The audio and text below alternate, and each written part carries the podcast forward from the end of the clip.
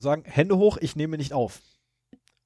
Hände hoch, Hände hoch, das ist eine Aufnahme, das ist eine Aufnahme. Drückst erst bald mal drauf da. Komm, ey, das war absolut.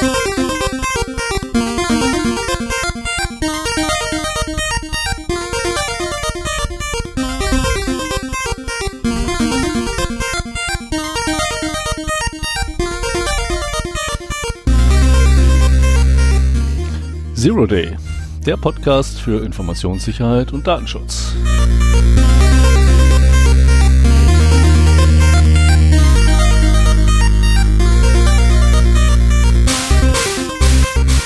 Zweimal im Monat setzen sich der Stefan, hi Stefan, Hi Sven und das Sven.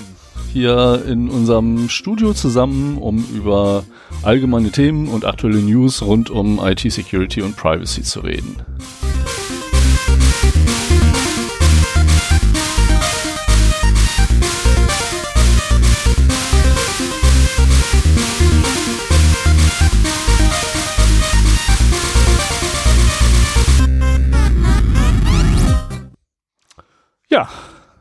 Studio.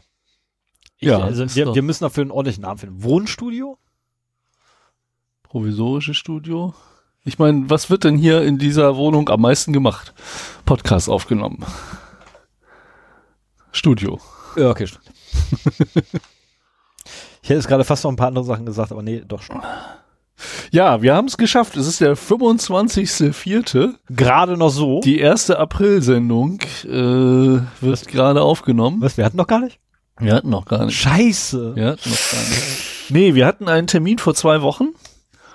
Und äh, naja, vor, vor zweieinhalb Wochen Ich wollte sogar. sagen, vor zweieinhalb Wochen, aber der ist ja Und da war ich krank. Da habe ich gehustet wie Sau. Ich hatte einen Allergieschub vom Feinsten. Und äh, ich konnte keine drei Worte reden, ohne in Hustenkrämpfe auszubrechen. Das wäre absolut nicht gegangen hier. War ein bisschen blöd, ja. Und damit mussten wir die Sendung halt ausfallen lassen und machen jetzt quasi nur die zweite. Genau, womit wir quasi zur Hausmeisterei ja schon kommen, ne? Also ich drücke jetzt mal hier eine Marke rein für Hausmeisterei. Ja, mach mal. Habe ich jetzt. Und, Und für die, die grundsätzlich die Marken benutzen, um äh, die Begrüßung komplett auszublenden. Also diesen Monat gibt's quasi nur eine Sendung aus dem einfachen Grunde, weil Sven krank war und wir äh, aufgrund von Urlaub den Termin total verpeilt haben. genau. Und äh, du warst letzte Woche im Urlaub? Genau, ich hatte ein paar Tage mal Urlaub gemacht, man mag's nicht glauben. Ah, ja, Ich war okay. dann in meiner Ferienwohnung. Ich besitze ja mittlerweile eine Ferienwohnung. Äh, hab mich dann dort niedergelassen und äh, ja, irgendwie ist dann alles untergegangen, weil, äh, also ganz ehrlich, Da hätten wir ja auch. Urlaub ohne Ausschlafen, was sollen die Scheiß? Ja, ich bin ja Vater eines kleinen Kindes. Für mich ist Urlaub ohne Ausschlafen mittlerweile normal. Könnt kotzen, ey. Für einen Langschläfer wie mich ist das echt grausam. Naja, gut, machen wir mal mit der Hausmeisterei weiter. Ich habe ja eine Sache äh, auch verlinkt für die Shownotes. Ähm, vielleicht mal in unregelmäßigen Abständen der Hinweis. Es gibt zu den Sendungen hier Shownotes mit allen Quellen, über die wir so berichten und weitergehenden Informationen zu den Themen, äh, zu denen wir was erzählen. Das ist auf unserem Blog unter 0x0d.de zu finden. Äh, für mich gehören Shownotes zum guten Ton eines Podcasts, genauso wie Kapitelmarken. Und wenn ihr nochmal was nachschlagen wollt oder was genauer nachlesen wollt, äh, über das wir hier gesprochen haben, dann findet ihr die entsprechenden Links da. Das ist im Prinzip nur eine Linksendung, äh, Linksammlung zur Sendung äh, mit den gleichen oder mit fast den gleichen äh, Kapitelmarken unterteilt, wie wir sie halt auch im, in der MP3-Datei ausliefern. Mit den gleichen sogar. Ja, ja, heute habe ich ein paar, paar Sonderfälle. Da kannst du dir ja überlegen, ob du die auch in die. wollte ich dann übernehmen. ah ja, okay. Wollte ich dann, also ich hoffe ja, dass du dann so irgendwie dich bemerkbar machst und dann klatsche ich da einen Mark rein und wenn da halt noch kein Name steht, ja, gucke ich hast dann, ja was auch war. den Zu Zugang hier zu den Shownotes, die wir schon erstellt haben. Ja, aber ich weiß ja immer nicht, wo du bist. Ah, ich sehe ja nur, wo dein Cursor ist, du siehst, wo mein Cursor Ja, ist. Mein Cursor gerade zuhören. Ganz, ja, aber mein Cursor müsste ja ganz unten sein, gerade aktuell. Hoffe ich. Ich habe keine Ahnung, wo er ist. wo ist mein Cursor hin? Ich weiß es nicht mehr. Naja, auf jeden Ähm. Fall, was ich erzählen wollte, ähm, wir haben ja in regelmäßigen Abständen hier auch so über unsere Bemühungen erzählt, unsere Website ein bisschen sicherer zu machen, äh, auch ein bisschen datensparsamer zu machen. Äh, hatten jetzt vor kurzem diese Security, wie hießen die? Security Header? Ja. Das war aber drei Buchstaben Abkürzung. Äh, Sowieso Security Header. Content Security Header. Ja, genau, CSP, äh, CSH. Ähm, und äh, bei der Gelegenheit mal gesehen, dass doch mehr Drittseiten oder unsere Webseite von mehr Drittseiten Informationen zieht, als wir das dachten. Und wollten. Und wollten, genau. Und äh, habe dann schon vor einiger Zeit mal einen Artikel gefunden, so besser für den Datenschutz, Gravatar abschalten und Emojis deaktivieren. Und genau das haben wir halt gemacht. Gravatar ist halt äh, ja eine Seite, wo man sich für seine E-Mail-Adresse ein Bildchen ablegen kann und die meisten Blogs unterstützen halt Gravatar und wenn man dann halt da einen Kommentar abgibt und seine E-Mail-Adresse hinterlässt, dann wird auch immer gleich das passende Bildchen dazu äh, hinterlegt. Das heißt aber auch, dass die quasi von jedem Kommentar irgendwie ähm, Informationen bekommen und dass diese E-Mail-Adresse sich jetzt auf dem und dem und dem und dem Blog äh, rumtreibt. Und äh, genauso wurden die Emojis halt von äh, einem externen Server nachgeladen. Und das sind beides Funktionen, auf die man halt durchaus verzichten kann. Ähm, wir machen ja hier kein buntes Marketing äh, sondern äh, wollen das halt schlicht halten. Ich, ich wundere mich immer wieder, selbst wenn man sich bemüht, datensparsam zu sein und Privacy zu achten, auf wie viele ja. Sachen man da trotzdem immer noch reinfallen Ich wollte gerade sagen, ne? wie schwer es einem gemacht wird. Ja, genau. Wir wissen ja auch immer noch nicht, warum Twitter noch äh, da drin ist. Wobei Twitter habe ich, glaube ich, einfach aus den CSP raus, äh, Content Security Headern rausgeschmissen und ich glaube, das ging auch. Äh, das war halt so, das brauchten wir eh nicht mehr. Und wo auch immer er da noch was von Twitter nachlädt, äh, macht es halt jetzt nicht mehr. Das war jetzt nicht so das Problem. Eine andere Quelle war noch äh, irgendwas mit Buttons äh, aber das waren, waren halt die Bilder für die Creative Commons Buttons. Genau. Auf die möchte ich eigentlich nicht verzichten. Die könnte man natürlich äh, sich lokal ablegen. Ähm, aber das ist ja auch nicht jetzt meinetwegen mit, mit E-Mail-Adressen verbunden, wobei die IP-Adresse kriegen sie trotzdem. Also ja, das könnte man sich auch nochmal überlegen, dass man halt da äh, die Grafik für die Creative Commons Lizenz auch noch sich lokal ablegt. Na, fürs nächste Mal. Gut, also wir haben wieder drei, zwei externe Quellen weniger in unserer Webseite. Ähm, die waren auch nicht in unserer Datenschutzerklärung, wenn ich das richtig in Erinnerung habe. Ich habe da schon versucht, alles reinzutun, was wir wirklich haben. Ähm, aber wenn man das dann wirklich mal mit dem abgleicht, was man hat, dann fallen einem doch immer noch so Punkte auf. Also wäre auch spannend, das mal bei anderen Webseiten zu machen, die da noch weniger drauf achten ich weiß gar nicht überhaupt, wie wir drauf gekommen sind, dass da Twitter nachgeladen wurde. Weil wir halt diese. Ja, ich weiß, ich weiß, wir haben die, wir haben die Security Header, äh, Content Security Header und Content Security Policy eingestellt. Äh, CSP, das war es nämlich. Und ähm, dann wiederum funktioniert die, die Website zwar noch, aber irgendwas anderes ging nicht mehr. Ich habe vergessen, was es war. Und ich habe dann, glaube ich, irgendwo nachgeguckt gehabt bei mir und habe dann gesehen gehabt, dass nachgeladen wurde von Twitter, wo ich da so, hä? Ja, Oder versucht haben, wurde. Du kannst ja über Privacy Badger oder U-Matrix und sowas gucken, genau. von welchen Seiten das nachgeladen wird. Also U-Matrix ist super, behalte ich. Ist klar. Ja, ist mir ein bisschen zu restriktiv. Och nö, so nach und nach. Haben wir in der Folge zum Online-Tracking haben wir die, glaube ja, ich, ja. Äh, behandelt, ne? So die verschiedenen Arten des Tracking äh, zu blocken. Naja, machen wir mal weiter. U-Matrix ist super. Genau, äh, ja, das ist ja was von mir, da habe ich extra mal meinen reingepackt. Ähm, und zwar, Sven hat irgendwann einmal aus einer Laune heraus so, so zwei DIN A4 Bögen äh, Aufkleber angefertigt. Waren zwei, ne? Ja, glaube ich. Genau. Einen für dich, einen für mich. Genau, da sind, glaube ich, sechs oder acht Stück drauf gewesen. Genau. Äh, einen habe ich jetzt schon bei mir auf dem Notebook draufkleben. Der zweite wird demnächst äh, woanders draufgeklebt. Ähm, die Dinger werde ich definitiv aufbrauchen. Die Frage ist allerdings dann, die bei mir dann hochgepoppt ist, ist besteht überhaupt von bei irgendjemandem Bedarf am Merchandise? Also man, so Sticker fürs Notebook. Ne, so Sticker fürs Notebook, T-Shirts, Caps, whatever. Also um Gottes Willen, ne, Wünsche immer her, keine Frage. Ähm, ob wir diese auch erfüllen, ist eine ganz andere Thematik. Weil Sven gerade schon wieder ganz, ganz ängstlich guckt. ja, also ich meine, es gibt ja so zwei, zwei Klassen von, von Merch. Ne? So das eine ist halt der Sticker. Äh, ich habe bei der Sache gesehen, ich habe die noch woanders bestellt, wo es noch relativ teuer war. Die kam sogar aus USA. Ähm, aber ähm, ich habe mittlerweile auch Anbieter hier in Deutschland gefunden, wo es deutlich günstiger wäre, wo man also so 500 bis 1000 Exemplare zu einem sehr erträglichen Preis kaufen könnte. Und äh, wo es überlegenswert wäre zu sagen, hier wer einen haben will, wir sind ja froh, wenn irgendwie sich unser Podcast-Logo verbreitet, äh, dann schickt uns einen frankierten Rückumschlag so und äh, dann kriegt ihr halt da zwei, drei Sticker zugeschickt. Was es nicht bedeutet, dass es jetzt zumailen soll. Nee, nee, jetzt noch, wir sind da noch nicht so weit. Genau, wir haben äh, noch das, das kann man halt so kostenlos machen mit äh, so Stickern. Äh, andere Sachen, die wird man dann irgendwie über einen Webshop regeln und da müssen wir halt auch wirklich für bezahlen. Und ich glaube, also so ein Sticker fürs Notebook finde ich eine super Sache. Ähm, da habe ich bisher auch nur noch einen anderen Podcast drauf, wenn ich das so richtig sehe. Äh, da soll noch mehr kommen. Aber ähm, ja, also, also mir, mir würde auch für, für T-Shirts hätte ich auch schon eine Idee, wie wir da ja, aber die einzigen, die in drankommen. Die, ähm, die ein T-Shirt von unserem Podcast haben wollen, sind doch wir beiden. ja, das sowieso. Das sowieso. Aber da äh, andermal. Über das Thema können wir ein andermal reden. Ja, ich auf jeden Fall. Also ich, ich würde mir sogar alle, fast alle meine T-Shirts, die ich drüben gerade habe, würde ich wegschmeißen und dann nur noch ich mit den Dingern rumlaufen. Mit Merchandising ein. Dürfte bei der Arbeit sehr witzig. Socken wären auch geil. Socken mit dem Logo, so auf der Seite, weißt du, wie früher hier diese, diese Socken habe ich noch nicht gesehen. Soll ich dir bedruckte Socken rüberholen? Ich habe welche drüben im Schrank. Ach ja? Ich, ah jo. Okay, ja, nicht jetzt.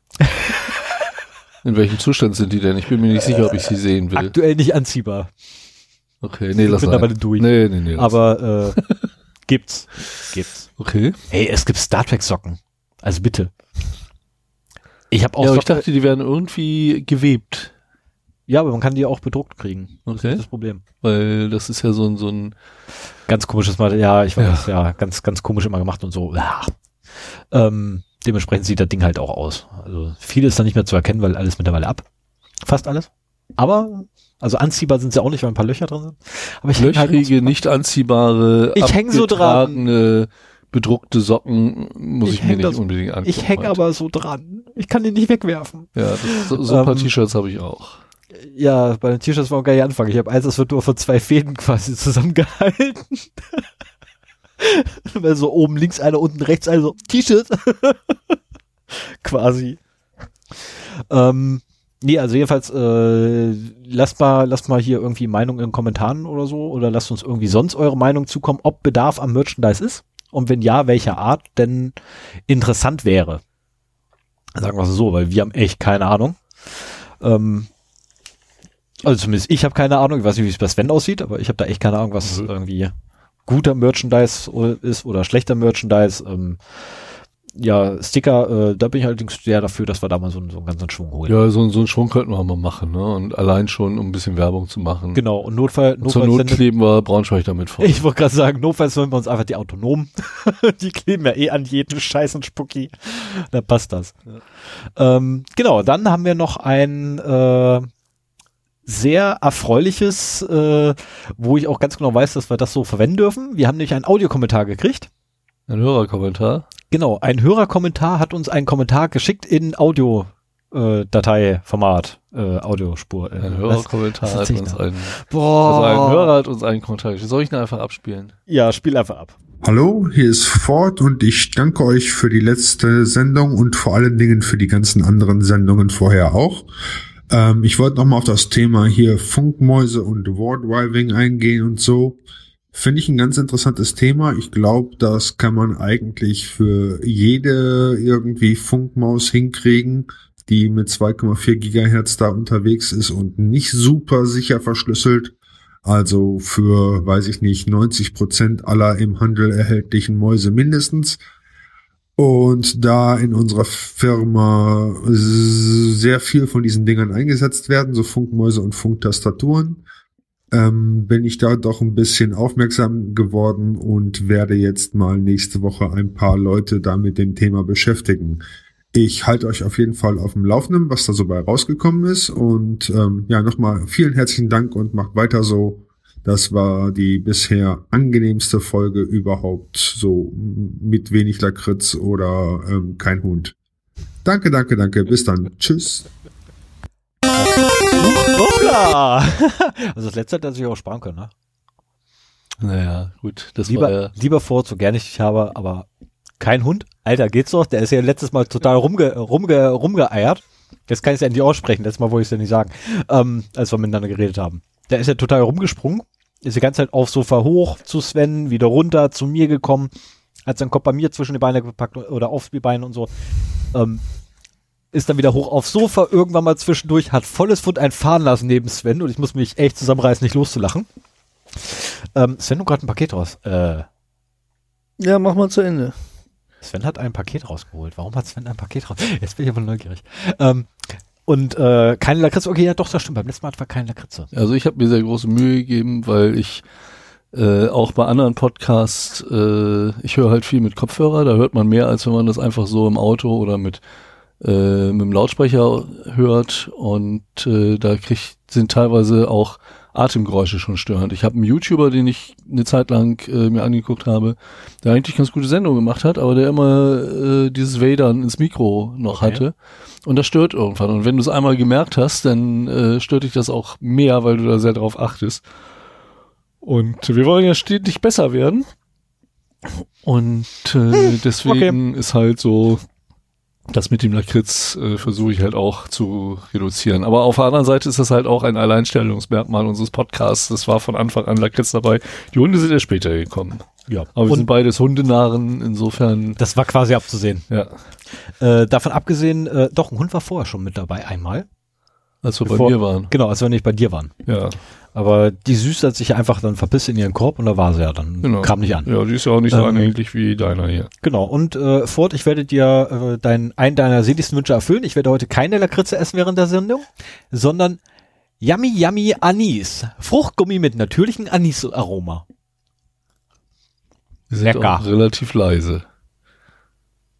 Naja, es geht so. Voll lecker. Voll, naja, gut. Tue ich gerade nur für dich. Also, so viel dazu. Nein, ich lasse es auch gleich bleiben. Und ich habe schon wieder viel zu viel von dem Zeug gegessen. Ja, wir freuen uns auf über Feedback in jeder Hinsicht, äh, egal auf welchem Weg es uns erreicht.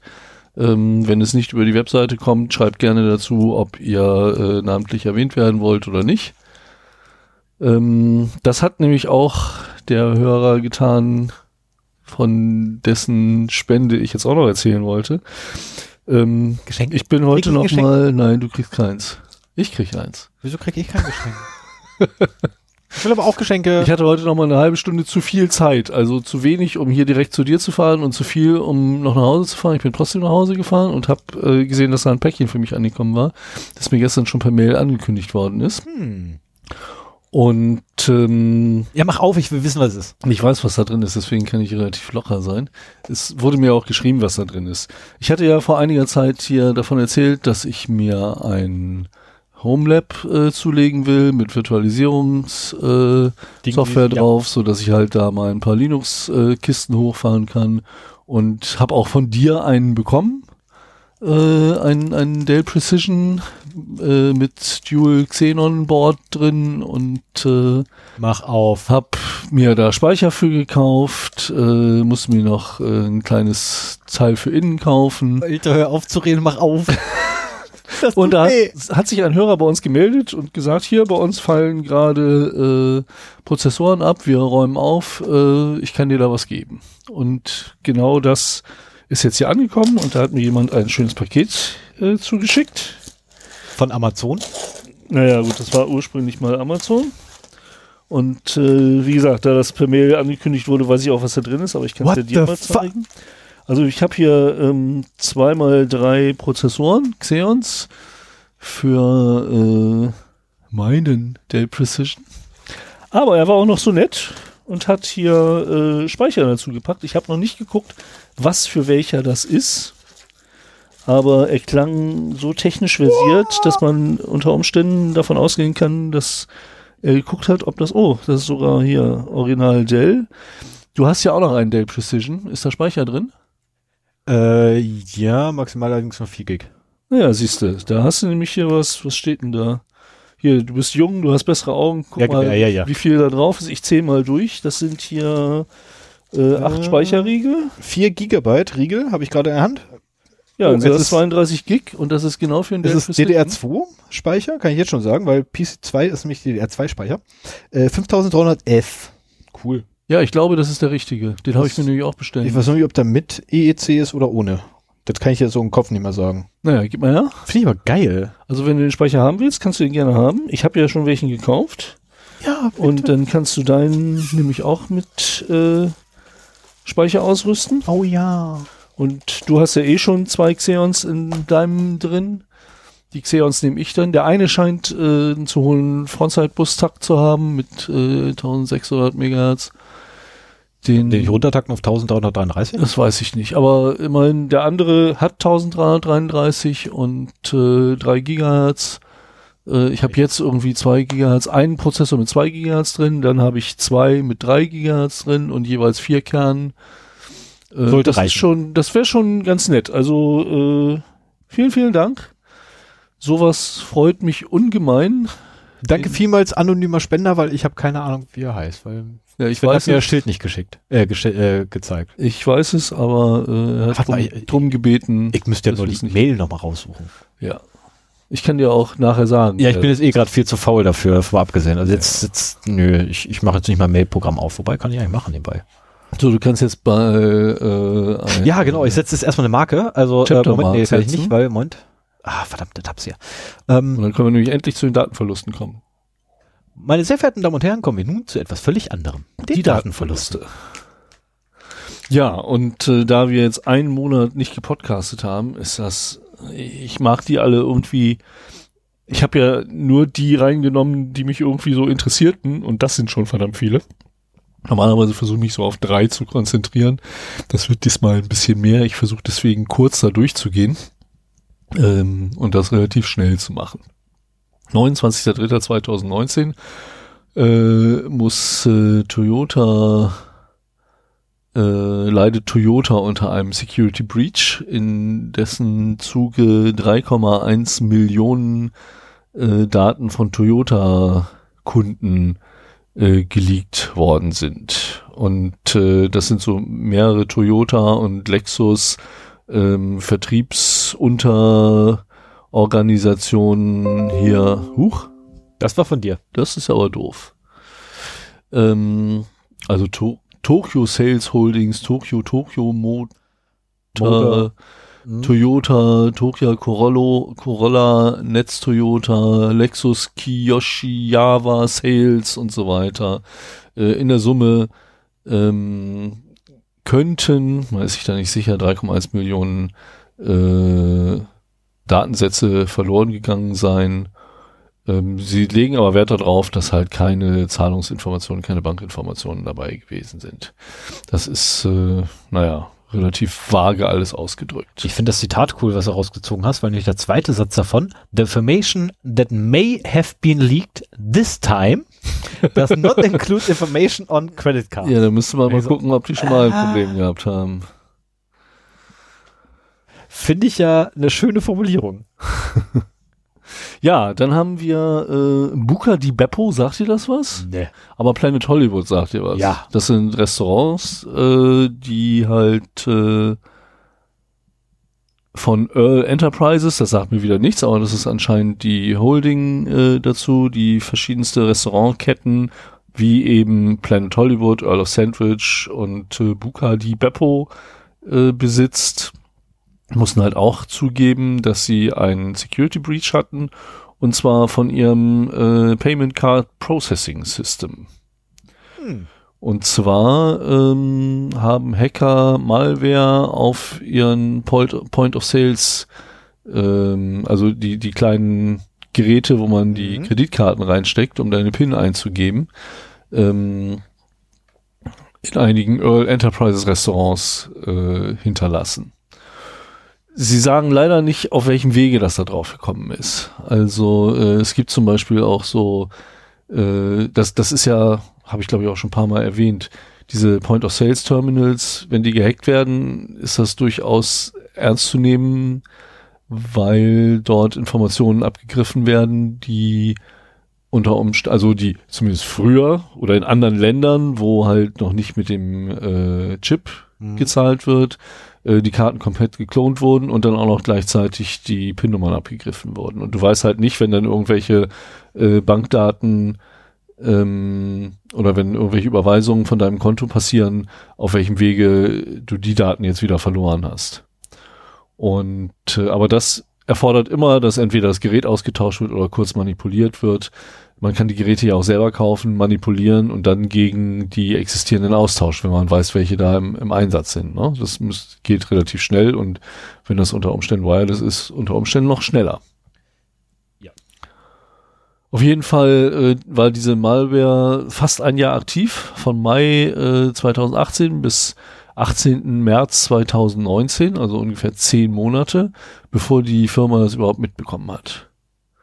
Auch mal wieder zehn Monate ist noch relativ schnell. Das ist relativ Weil, nee, man, man sagt ja so 200 Tage, 250 Tage, das, das kommt dann so in etwa hin. Äh, das ich sind ja 300 Tage. Ähm, aber das ist so im, im Rahmen einer normalen Erkennung von so einem Security Breach. Äh, was ich wirklich gerne wissen möchte, ist, wie die, wie die eigentlich den Kram da hingekriegt haben. Weil da gibt es ja auch mehrere Möglichkeiten, ne? Von, von wir tauschen das Gerät einfach auf, bis hin zu wir spielen ein falsches Update ein. Ja, das ist ja das. das ja tausend Möglichkeiten. Habe ich das eben gesagt? Äh, doch, aber äh, warum, warum geben die solche Sachen nicht raus? Ja, es ist äh, immer so. Ich meine, gut, ähm, ich habe jetzt, was habe ich hier verlinkt? Weil die Daten, die nicht die Originalquelle, sondern ZDNet.com. Ähm, aber das ist ein, eine Firma, die gebreached wird, versucht ja auch zwar irgendwie betreten zuzugeben, was passiert ist, und es wird ja auch gesagt hier, äh, dass halt äh, die, die Credit Card Numbers, Expiration Dates und äh, Cardholder Names äh, halt geleakt sind dadurch. Ähm, aber sie versuchen ja auch trotzdem möglichst viel hinterm Zaun zu halten. Ich meine, wenn das irgendwie remote da drauf geladen ist, dann mussten sie ja irgendeine Schwachstelle in ihrem System haben, die ausgenutzt worden ist. Das wollen sie natürlich auch nicht unbedingt öffentlich zugeben. Ähm, ja, wobei gerade bei so einem Point of Sale ähm, System kann man meistens dann den Hersteller äh, ankacken und verliert da selber nicht ganz so doll das Gesicht, wenn tatsächlich irgendwie eine Sicherheitslücke innerhalb des Systems war und der Hersteller quasi die Sicherheitslücke nicht gepatcht haben sollte ja, oder man äh, selber die Sicherheit. Auf der anderen Seite wiederum, hat. genau, wenn man selber natürlich das Update hier eingespielt ist, hat, dann wäre das blöd, das kundzutun. Da verliert man selber dann wieder Anruf. Ähm, also mich würde halt auch interessieren, ob das irgendwie remote übers Netzwerk darauf gekommen ist oder ob die wirklich Hardware-Geräte manipuliert oder ausgetauscht haben. Genau. Äh, letzteres würde halt längst nicht so viel Verbreitung finden. Aber ich meine, schon allein in einem Restaurant das äh, zu machen, äh, gerade in einem Land, das noch mehr über Kreditkarten bezahlt als in Deutschland. Momentan für, für uns ist es noch relativ normal, in einem Restaurant Bar zu bezahlen. Richtig. Äh, in anderen Ländern ist das völlig unnormal mittlerweile. Und das heißt, du hättest quasi von allen Kunden die Bankinformationen, die du brauchst, um eigenständig davon Geld abzubuchen.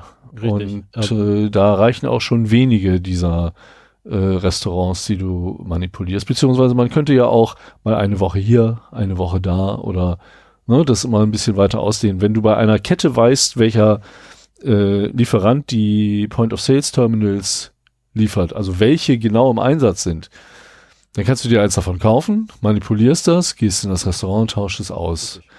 Dann manipulierst du das, was du geklaut hast, gehst das wieder austauschen und so weiter. Ne? Und mit jedem, das du austauscht, hast du ja, halt wobei du natürlich mehr. dann auch wieder Reisekosten hast. Also, na egal. Ähm, äh, ja, ich gerade wollte, du brauchst, da, du brauchst auf jeden Fall irgendwie ein Netzwerk noch, was damit hilft dann bei solchen Aktionen. Ja. Aber in der Regel Leute, die sowas betreiben, ähm, machen das ja nicht irgendwie just for fun, sondern die machen das ja tatsächlich hauptberuflich und die haben auch genau dieses Netzwerk von irgendwelchen Läufern, die halt von A nach B laufen können, um den Kram auszutauschen. Mhm. Weil den wirklichen Verursacher wird man eh nicht kriegen. Das ist meistens irgendwer, der hinten im Dunkeln sitzt. Ähm, und von daher, ja, kann man da relativ wenig, äh, ja, wenig gegen tun, ist verkehrt. Also man kann ja schon was gegen tun, so ist nicht. Ne? Öfters mal einfach abends mal seine Geräte checken. Wäre immer cool. Ne? Äh, ordentliches Inventar führen, weil auch solche Geräte haben immer eine Seriennummer bei. Einfach mal Seriennummer prüfen.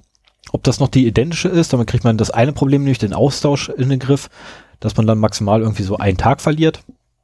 Aus Versehen. Gut, an einem Tag können natürlich auch, wenn wir jetzt einen Ort nehmen wie Mac ist beispielsweise, ne, also McDoof, ähm, McDonalds, Entschuldigung, wir wollen ja nicht beleidigen, Ähm, da können schon viele Daten abhanden kommen. In, ne, nehmen wir nur hier Braunschweig Hauptbahnhof. Ja. Da kann echt viel rübergehen. Äh, an einem Tag. Ist aber immer noch besser als zehn Monate. Einfach nur dadurch, dass ich die Seriennummer abends nochmal kontrolliere und morgens. Ähm, ob die sowas Software, kannst du auch, sowas kannst du auch automatisiert machen. Ja, heutzutage schon.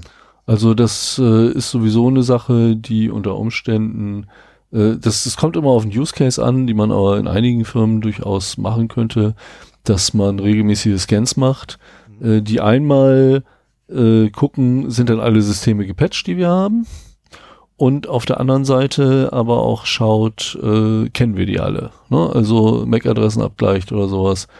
Wollte da nicht jemand mal irgendwann so, so, so einen Patch-Level-Scanner für uns bauen? War da nicht, irgendwas war doch da. Äh, nee, das ist was ganz anderes und da würde ich jetzt auch noch nicht drüber okay. reden wollen. Schade. Also wir haben. War das was nicht? Okay. Ja, aber nicht, nichts, also wenn das fertig ist, dann ja. könnte man ja mal, aber vorher noch nicht. Ja, das ist klar. Okay. Oder haben wir da schon drüber gesprochen? Das weiß ich nicht mehr. Keine ich hoffe, Ahnung. eigentlich, naja. Aber ich vergesse so viel in letzter Zeit. Das ist. ja, du kommst meinem Alter näher. Ja, wer bist du überhaupt? Was mache ich hier? Was ist das für ein komisches Licht? So, Ach, nee, während, Lampe, alles während Stefan sich wieder äh, ja, orientiert, mache ich mal weiter. Genau. Und zwar äh, in Indien Sorry. hat eine anscheinend staatliche Agency mal wieder äh, 12,5 Millionen medizinische Records von schwangeren Frauen verloren. Weil sie es eben auch nicht geschafft haben, eine Datenbank abzusichern. Hier steht nicht dabei, ob es die obligatorische MongoDB ist oder AWS äh, S3 Buckets. Ja, aber das musst du auch gar nicht, weil ich mal ganz ehrlich, das sind dieselben Jungs, die auch die Sozialversicherungsnummern verloren haben. Da wette ich fast drauf. Äh, also, äh, es ist wieder mal Indien, es ist wieder mal eine Gesundheitsorganisation, äh, eine staatliche.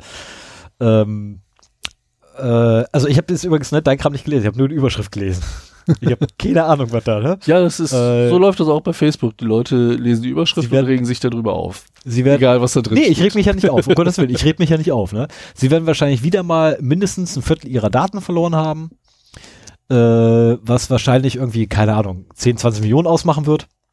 Naja, also ähm, die, die äh, Records, die da drin waren, waren über eine Zeit, über einen Zeitraum von fünf Jahren. Und äh, das ist lange. Genau, also das für die. Es war nicht fünf Jahre online, sondern die, die Daten in der Datenbank. Ach so, okay. Spannen einen Zeitraum von fünf Jahren auf und enthalten sensitive Daten wie äh, Familien, äh, die, die medizinische Historie der Familie, äh, das Alter der Mutter, äh, die Details von anderen Kindern, äh, Arztinformationen und so weiter. Und äh, ein Security Researcher hat diese Datenbank letzten Monat entdeckt. Allerdings äh, hat die das CERT, das indische CERT, also Computer Emergency Response Team, äh, noch drei Wochen gedauert, bis sie äh, diese Einträge aus der Datenbank rausbekommen haben. Und die Datenbank ist immer noch online. Aber das tut doch weh, oder? Das tut doch echt weh. Auch da hätte ich gerne mehr Hintergründe gewusst. So von wegen, warum haben sie die Datenbank nicht abgeschaltet? Hängt da irgendein lebenswichtiges System dran? Wahrscheinlich. Das ist Indien sehr wahrscheinlich. Die haben ja, die haben ja hier die, die größte vernetzte äh, Gesundheitsdatenbank der Welt. Ja. Und da muss ich ehrlich sagen, so, so viel wie über die DSGVO geschimpft wird, ähm, wir haben hier einen hohen Datenschutzstandard im, im Lande. Ich erzähle sehr viel über Datenverluste in anderen Ländern. Ähm, so könnte das auch hier aussehen, wenn eben der Datenschutz nicht so ernsthaft betrieben Richtig. würde. Es ist doch relativ selten, dass die Sachen hier aus Deutschland kommen. Liegt auch daran, dass Deutschland in der Digitalisierung jetzt nicht unbedingt ganz weit vorne ist. Ich wollte gerade sagen, wir sind da, wir sind da eher so, so Schlusslicht, ne? Ähm, äh, auch was so Infrastruktur angeht, sind wir relativ arm dran. Ne? Ich sag nur, ich bin im viert, nee, ich bin, ich bin ja doch im viertschlechtesten Mobilfunknetz von ganz Europa. Ne? Also sprich. Und du bist besten, im besten von Deutschland. Genau, ich bin im besten von Deutschland. Ne? Also, ähm, du bist im viertschlechtesten? Also das ja, heißt, ich, glaub, ich, glaube, die, ich glaube, das sind die viertschlechtesten in Deutschland, äh, in Europa gewesen. Ja. Zwei Deutschen sind noch dahinter und dann gibt's noch einen, der, der irgendwo dazwischen Genau, rumruselt. das wäre auch so. Mh. Hm. welche, welcher hängt denn noch da noch hinter einem Deutschen? Aber ey, das ist etwas, wo wir welche hinter uns gelassen haben. Immerhin. Naja, ähm, der nächste ist mal wieder aus äh, Amerika. Und zwar wurde das FBI gehackt. Also auch die Leute, die eigentlich mit Geheimnissen und Verschlüsselung und so weiter klarkommen sollten, haben es auch nicht geschafft und haben 4000 Datensätze von US-Polizisten im Netz verloren. Und äh, das, also äh, es handelt sich um 4000 Einzeleinträge mit Klarnamen, privaten dienstlichen E-Mail-Adressen, Berufsbezeichnungen, Telefonnummern und Postanschriften. War das nicht der? Ne, egal. Ähm, nee, Was? Erzähl, erzähl erst mal weiter, eventuell muss ich Und äh, das ist halt passiert, indem halt FBI-Webseiten gehackt worden sind, die mit veralteter Software und veralteten Plugins betrieben worden sind. Das war nicht, das war nicht das Ding äh, mit dem, mit dem FBI-Beamten, der sich seinen Rechner kaputt hat trojanisieren lassen, weil er so blöd war, einen USB-Stick reinzustecken? Nee, ich glaube nicht. Also hier schade. steht explizit drin, okay, dann, äh, dass das halt äh, die Ursache halt war. So, so ein Fall hatten wir, glaube ich, auch mal.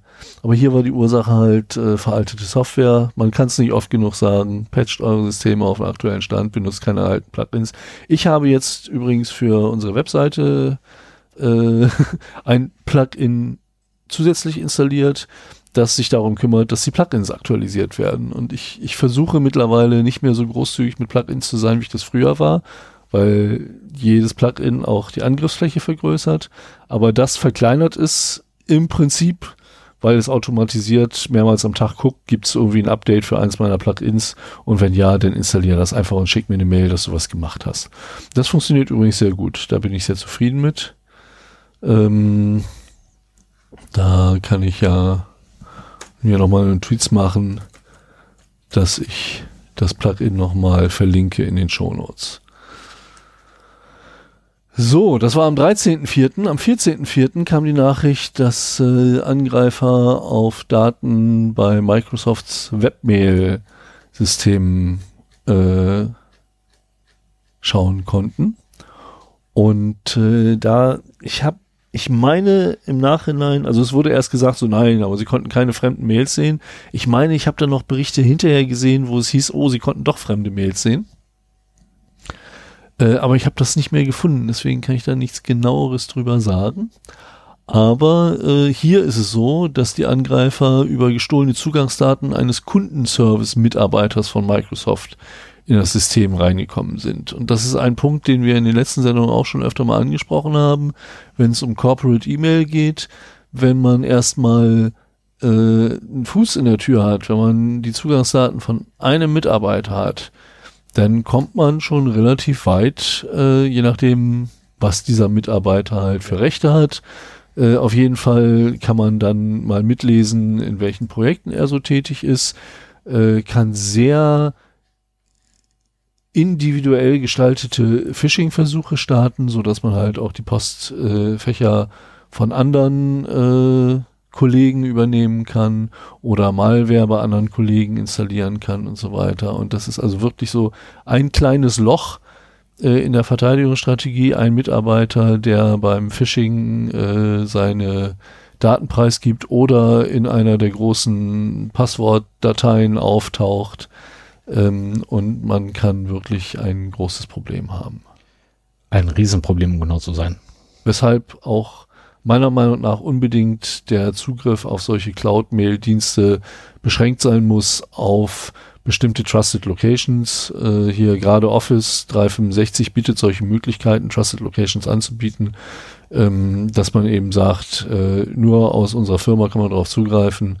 Und äh, wenn man das von außerhalb der Firma machen will, muss man sich halt erst über ein VPN in der Firma einwählen und so weiter, so dass halt äh, auch wenn die Zugangsdaten bekannt werden, ähm, und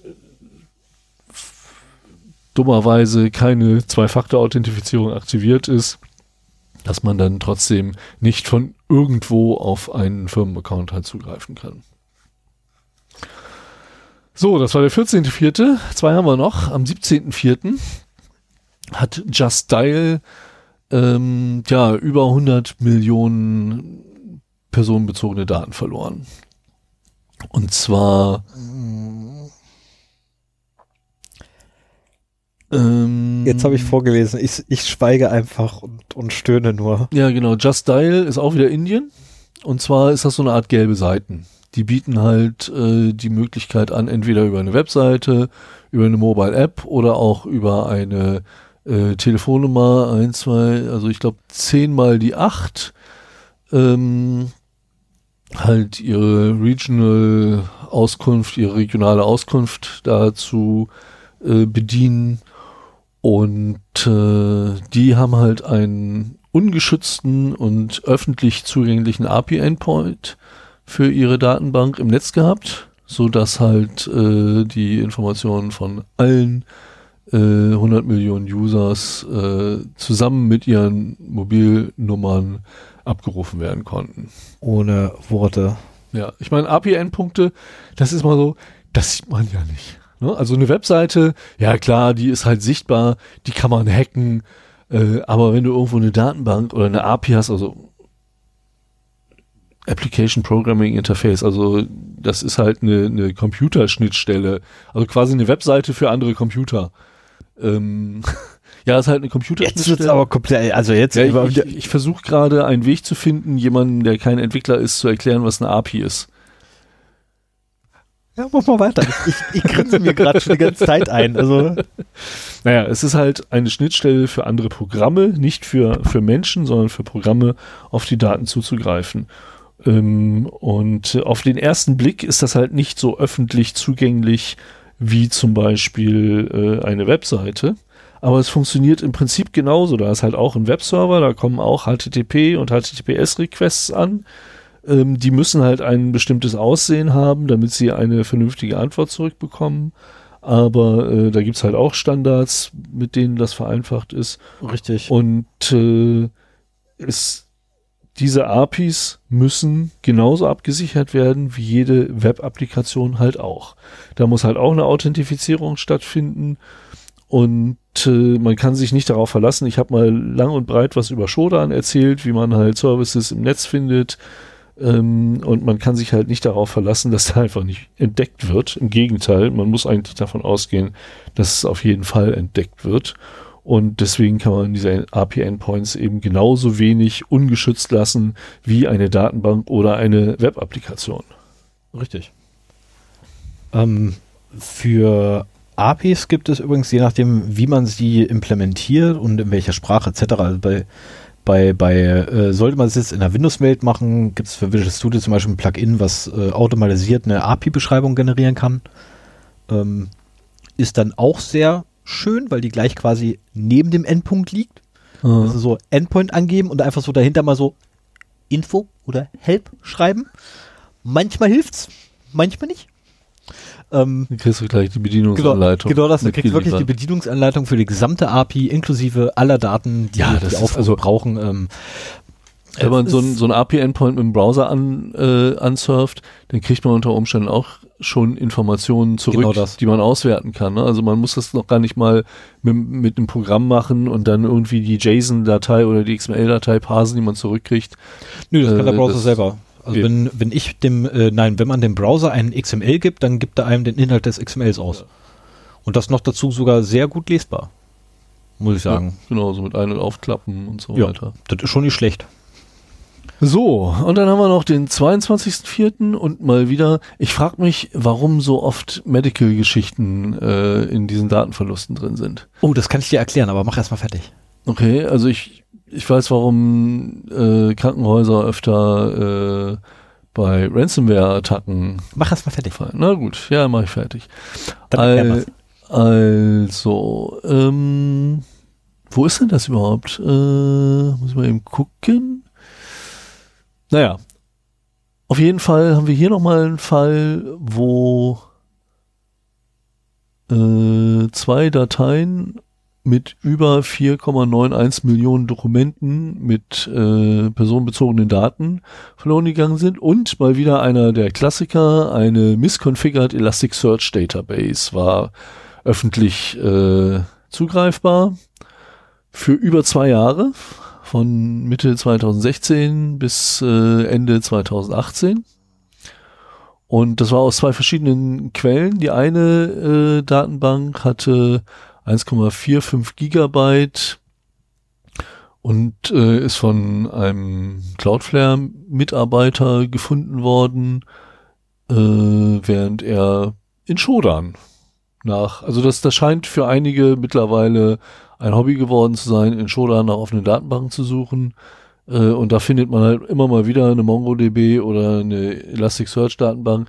Shodan kennt die schon und bereitet das sogar ein bisschen auf ähm, so dass man da halt relativ schnell solche Sachen auch wirklich findet. Ja, dass man vielleicht, was man vielleicht noch zu dem Leak sagen sollte, das waren jetzt keine unsensiblen Daten, sondern äh, es waren Daten, die letztendlich dafür geeignet sind, ähm, Drogenabhängige zu identifizieren. Ja.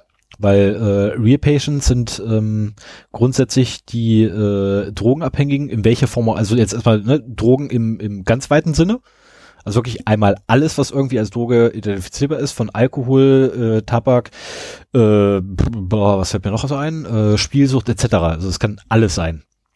Ja, und ich meine, das ist natürlich, ähm, äh, wenn die erstmal die Öffentlichkeit trifft, kann man sich als Personaler äh, die mal eben auf den Rechner ziehen und bei Bewerbungen mal eben Abgleich machen, ob der schon mal ein Drogenproblem gehabt hat. Genau das. Das ist zwar nicht erlaubt, aber äh, machbar wäre es halt auf jeden Fall. Ich genau, sagen. das war auch nur eine Datenbank. Ich habe später noch mal einen Fall, wo zwar aus zwei verschiedenen Quellen was kommt. Und wenn du halt äh, in so einer Datenbank bist, äh, ganz ehrlich, eigentlich ist dein Leben zu Ende. Das ist, du kannst einfach dich erschießen, wenn das an die Öffentlichkeit kommt, quasi, dass du jetzt quasi aktuell sogar noch, im Idealfall aktuell in so einem äh, Rehabilitierungsprogramm bist, wegen deiner Drogensucht. Äh, Im Idealfall steht da wahrscheinlich auch noch drin, weswegen du da bist. Ne? Und dann steht da so irgendwie so Sachen wie Crack, Kokain, Speed, LSD, keine Ahnung, was heute aktuell ist, äh, Krokodil, whatever. Ähm, und dann kann man die sich einfach erschießen. Also es ist, ähm, zeigt mal wieder auf, wie gefährlich eigentlich letztendlich Datenbestände sein können. Na, weil, ähm, wenn ich das richtig lese, sind 150.000 Leben erstmal ruiniert. Ja, ich, ich hoffe, also ich hoffe, dass nicht so schlimm ist. Alle, aber potenziell, ja. Na, also potenziell sind 150, wenn du da drin bist. Also genau, wenn, wenn ich in so einer Datenbank wäre und davon lesen würde, würde ich auch versuchen, die Datenbank zu bekommen, um überhaupt erstmal zu gucken, was von mir da drin steht. Ja ähm, und ob ich mir Sorgen machen muss. Und es gibt genug Leute, die solche Daten eben auch abgreifen. Lass mich raten, jetzt soll ich. Genau, wir haben jetzt zwischen, äh, das war das Ende der Datenverluste, Datenverluste? und vor den allgemeinen News äh, hatte ich so zwei Sonderteile, weil sich das sehr schön gruppieren ließ. Einen zu Facebook, einen zu Alexa. Und jetzt ist der Facebook-Sonderteil. Moment, Moment. Ich die hatten eine neue nämlich, Marke. Die hatten nämlich eine üble, einen üblen Monat, würde ich sagen, im April. Ich würde sagen, guter Monat für uns. Ja, also so langsam frage ich mich auch, deswegen habe ich das auch zusammengefasst, um mal so ein bisschen zu, zu zeigen, was da bei Facebook alles schief läuft. So langsam frage ich mich auch, wie ich den Ausstieg aus Facebook komplett schaffe. Ähm, auf der einen Seite tut's echt weh, nicht bei WhatsApp zu sein. Ich merke es immer wieder. Ja, dich nicht, mich schon. Ich habe auch ich habe Freunde. Ey, ich habe auch Freunde. Ich habe auch Ja, aber du hast äh, hauptsächlich Spalter 134 ist mein Freund.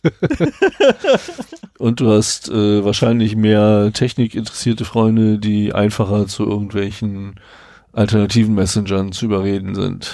Nee, so wie wir ja auch über Signal äh, äh, reden. Und nicht eher weniger, aber meine Cousine war erstaunlich ähm, freudig da drin, Signal zu installieren. Naja, okay. Naja, auf jeden Fall, Facebook habe ich immer noch, habe ich auch schon ein paar Mal zu erzählt und äh, es nervt mich aber zunehmend. Ja, was ist denn passiert? 3.4.2019. Ähm, Können wir da einen Spannungsbogen bauen?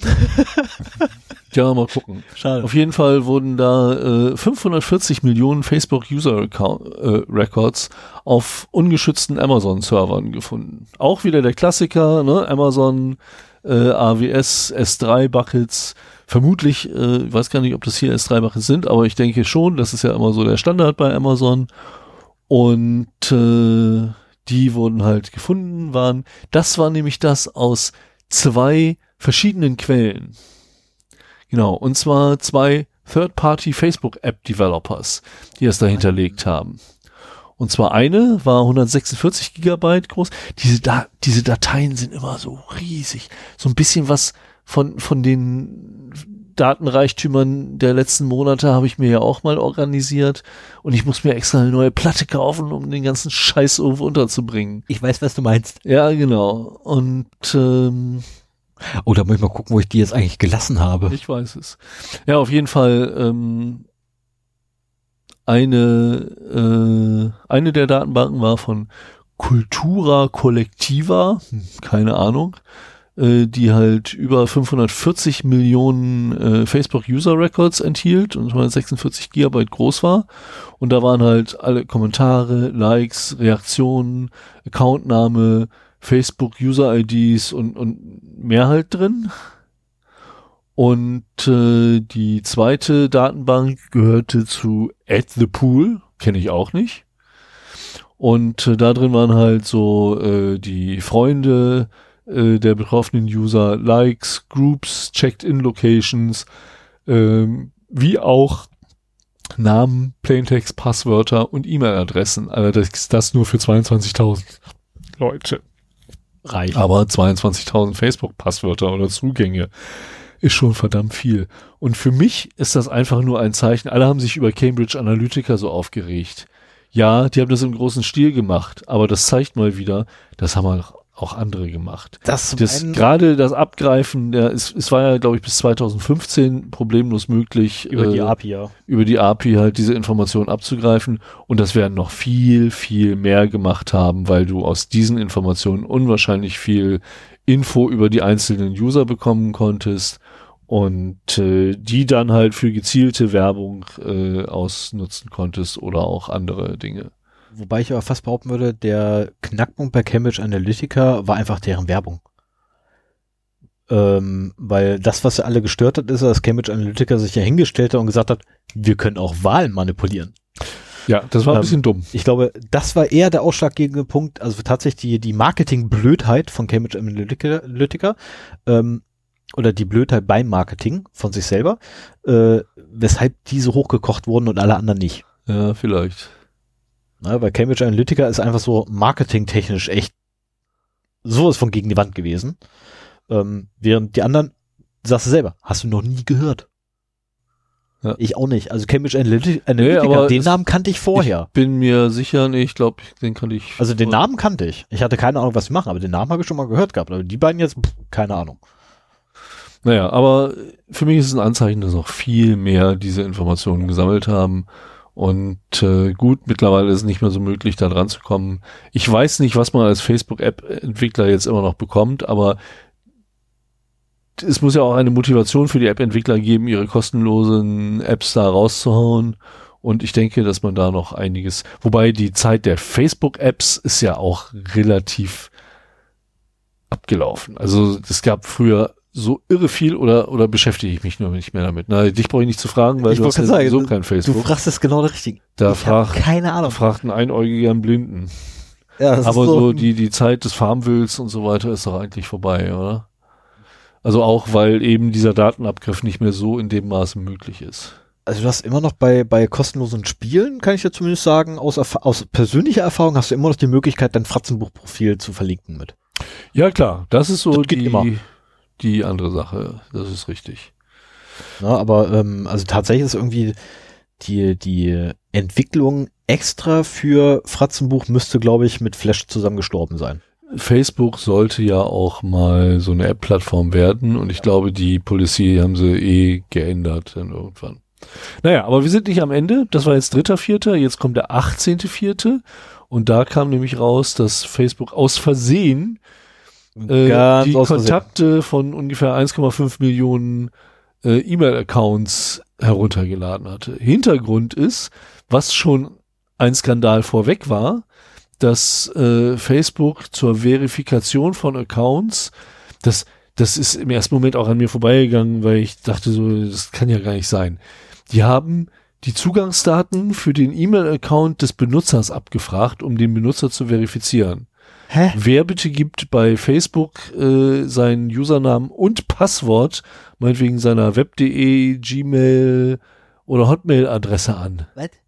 Ja, Keine Ahnung. Auf jeden Fall äh, haben sie äh, das zur User-Verifikation genutzt. Aha. Und mussten dann zugeben, dass sie aus Versehen bei 1,5 Millionen dieser Verifikationen auch noch mal eben die ganzen Kontakte von diesem E-Mail-Account runtergeladen haben. Ja, da gab's auch mal so eine Politikerin. Sowas passiert halt. Ich wollte gerade sagen, so eine Politikerin ist auch mal aus Versehen auf der Tastatur ausgerutscht und hat aus Genau, Versehen dadurch dann mit ihrem Hinterteil auf der Tastatur so einen komischen Satz getweetet bei Twitter. Und das ist dem Entwickler hier passiert. Und deswegen sind, Scheinbar. sind diese äh, Kontaktdaten runtergeladen. Ich wollte gerade sagen, schlag das Ding da hinten auf, dem, auf, dem, auf, der, auf der Lehne bitte nicht runter. Oh, das ja. brauchen wir noch. Ja, ja. ja, also Äh, nee. Oh Mann. Das ist, ja, aber das, das ist irgendwie, Also ich, ich weiß auch nicht, was mich mehr schockieren soll, dass 1,5 Millionen Benutzer ihren E-Mail-Account Facebook gegeben haben. Also man benutzt sein Passwort immer nur auf der Seite, wofür es ist und nie woanders und schon gar nicht E-Mail. Also wir haben ein paar Mal drüber gesprochen, dass E-Mail der, der Schlüssel zur digitalen Identität ist. Wenn du die E-Mail, wenn du den E-Mail-Account hast, dann kannst du die Passwörter von allen anderen Diensten ändern und Zugriff darauf bekommen. Du änderst erstmal das E-Mail-Passwort von dem Account, den du da hast, dann kommt der, der ursprüngliche Benutzer da nicht mehr rein und danach änderst du schön von Facebook, von allen Google Plus, wenn es das bis dahin noch gibt, äh, von allen Diensten, wo du halt in den E-Mails auch findest, dass Die sie da Google Plus ist angemeldet sind. worden, Anfang des Monats. Ah ja, okay. Das weiß ich. Die, da die. Zugangsdaten so nach dem Motto Passwort vergessen und äh, schon hast du da auch noch die Gewalt drüber. Und dann ist der andere aus allen seinen Accounts ausgesperrt und du hast den übernommen. Also das E-Mail-Account nie weitergeben. Bitte nicht. Naja, und dann haben wir noch vom, das war jetzt der 18.04. und noch ein zweiter vom 18.04. und dann ist der Facebook-Blog auch vorbei. Ähm, da, es hieß nämlich, äh, dass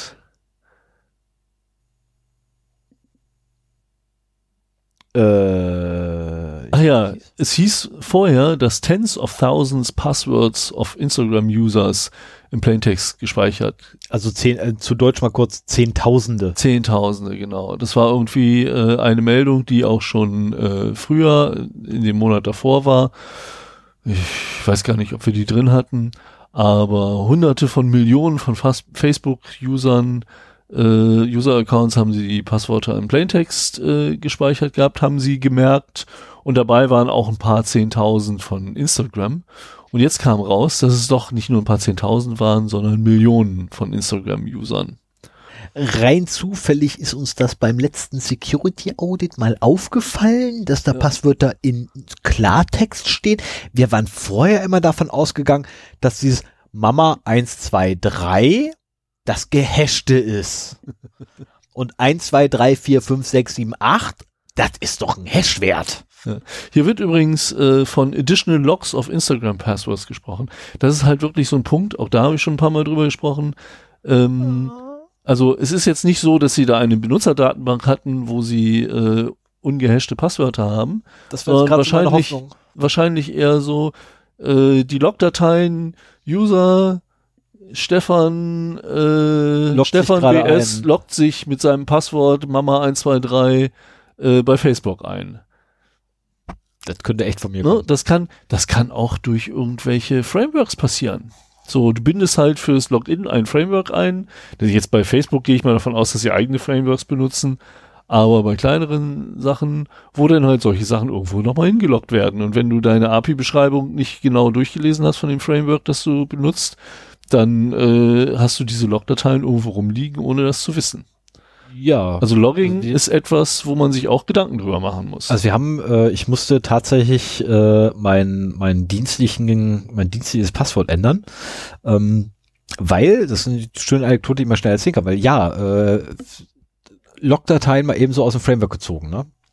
Äh, Aufgabenstellung vom Kunden war, äh, hier, pass auf, ne, ihr baut da gerade eh unsere Anwendung, äh, wir müssen jetzt aber auch loggen, weil irgendwie ähm, das Logging müssen wir erweitern, weil das Log, was wir so kriegen, das reicht nicht aus, um irgendwie Fehlerdiagnose zu betreiben, wo jetzt eigentlich der Fehler wirklich herkommt. Also ähm, in pfiffigen Entwickler haben sie also hingesetzt und gesagt, okay, pass auf, wir gehen, wir wechseln einfach von unserem aktuellen Logging-Mechanismus auf ein Framework fürs Logging, wo wir mit einer einzigen Zeile Code letztendlich haufenweise Logdaten generieren können, um einfach dem Fehler auf die Spur zu kommen.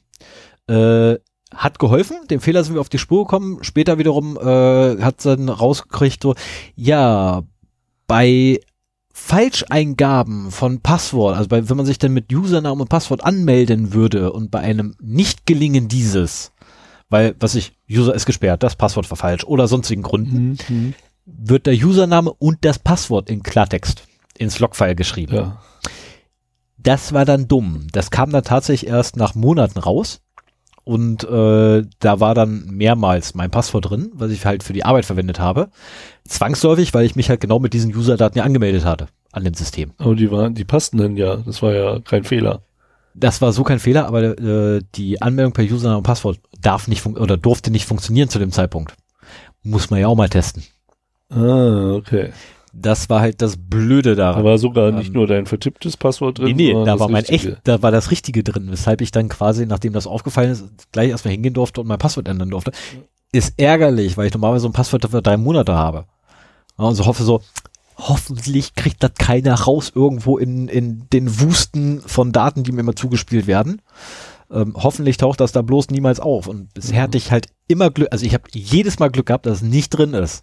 Genauso wie bei uns. Wenn du dich bei uns äh, mit dem Passwort vertippst, ja. kannst du gleich ein neues machen, weil dann taucht im Log äh, auf, also dein vertipptes Passwort auf und gut, da kann man durchaus probieren, relativ schnell rauskriegen, was das Richtige ist.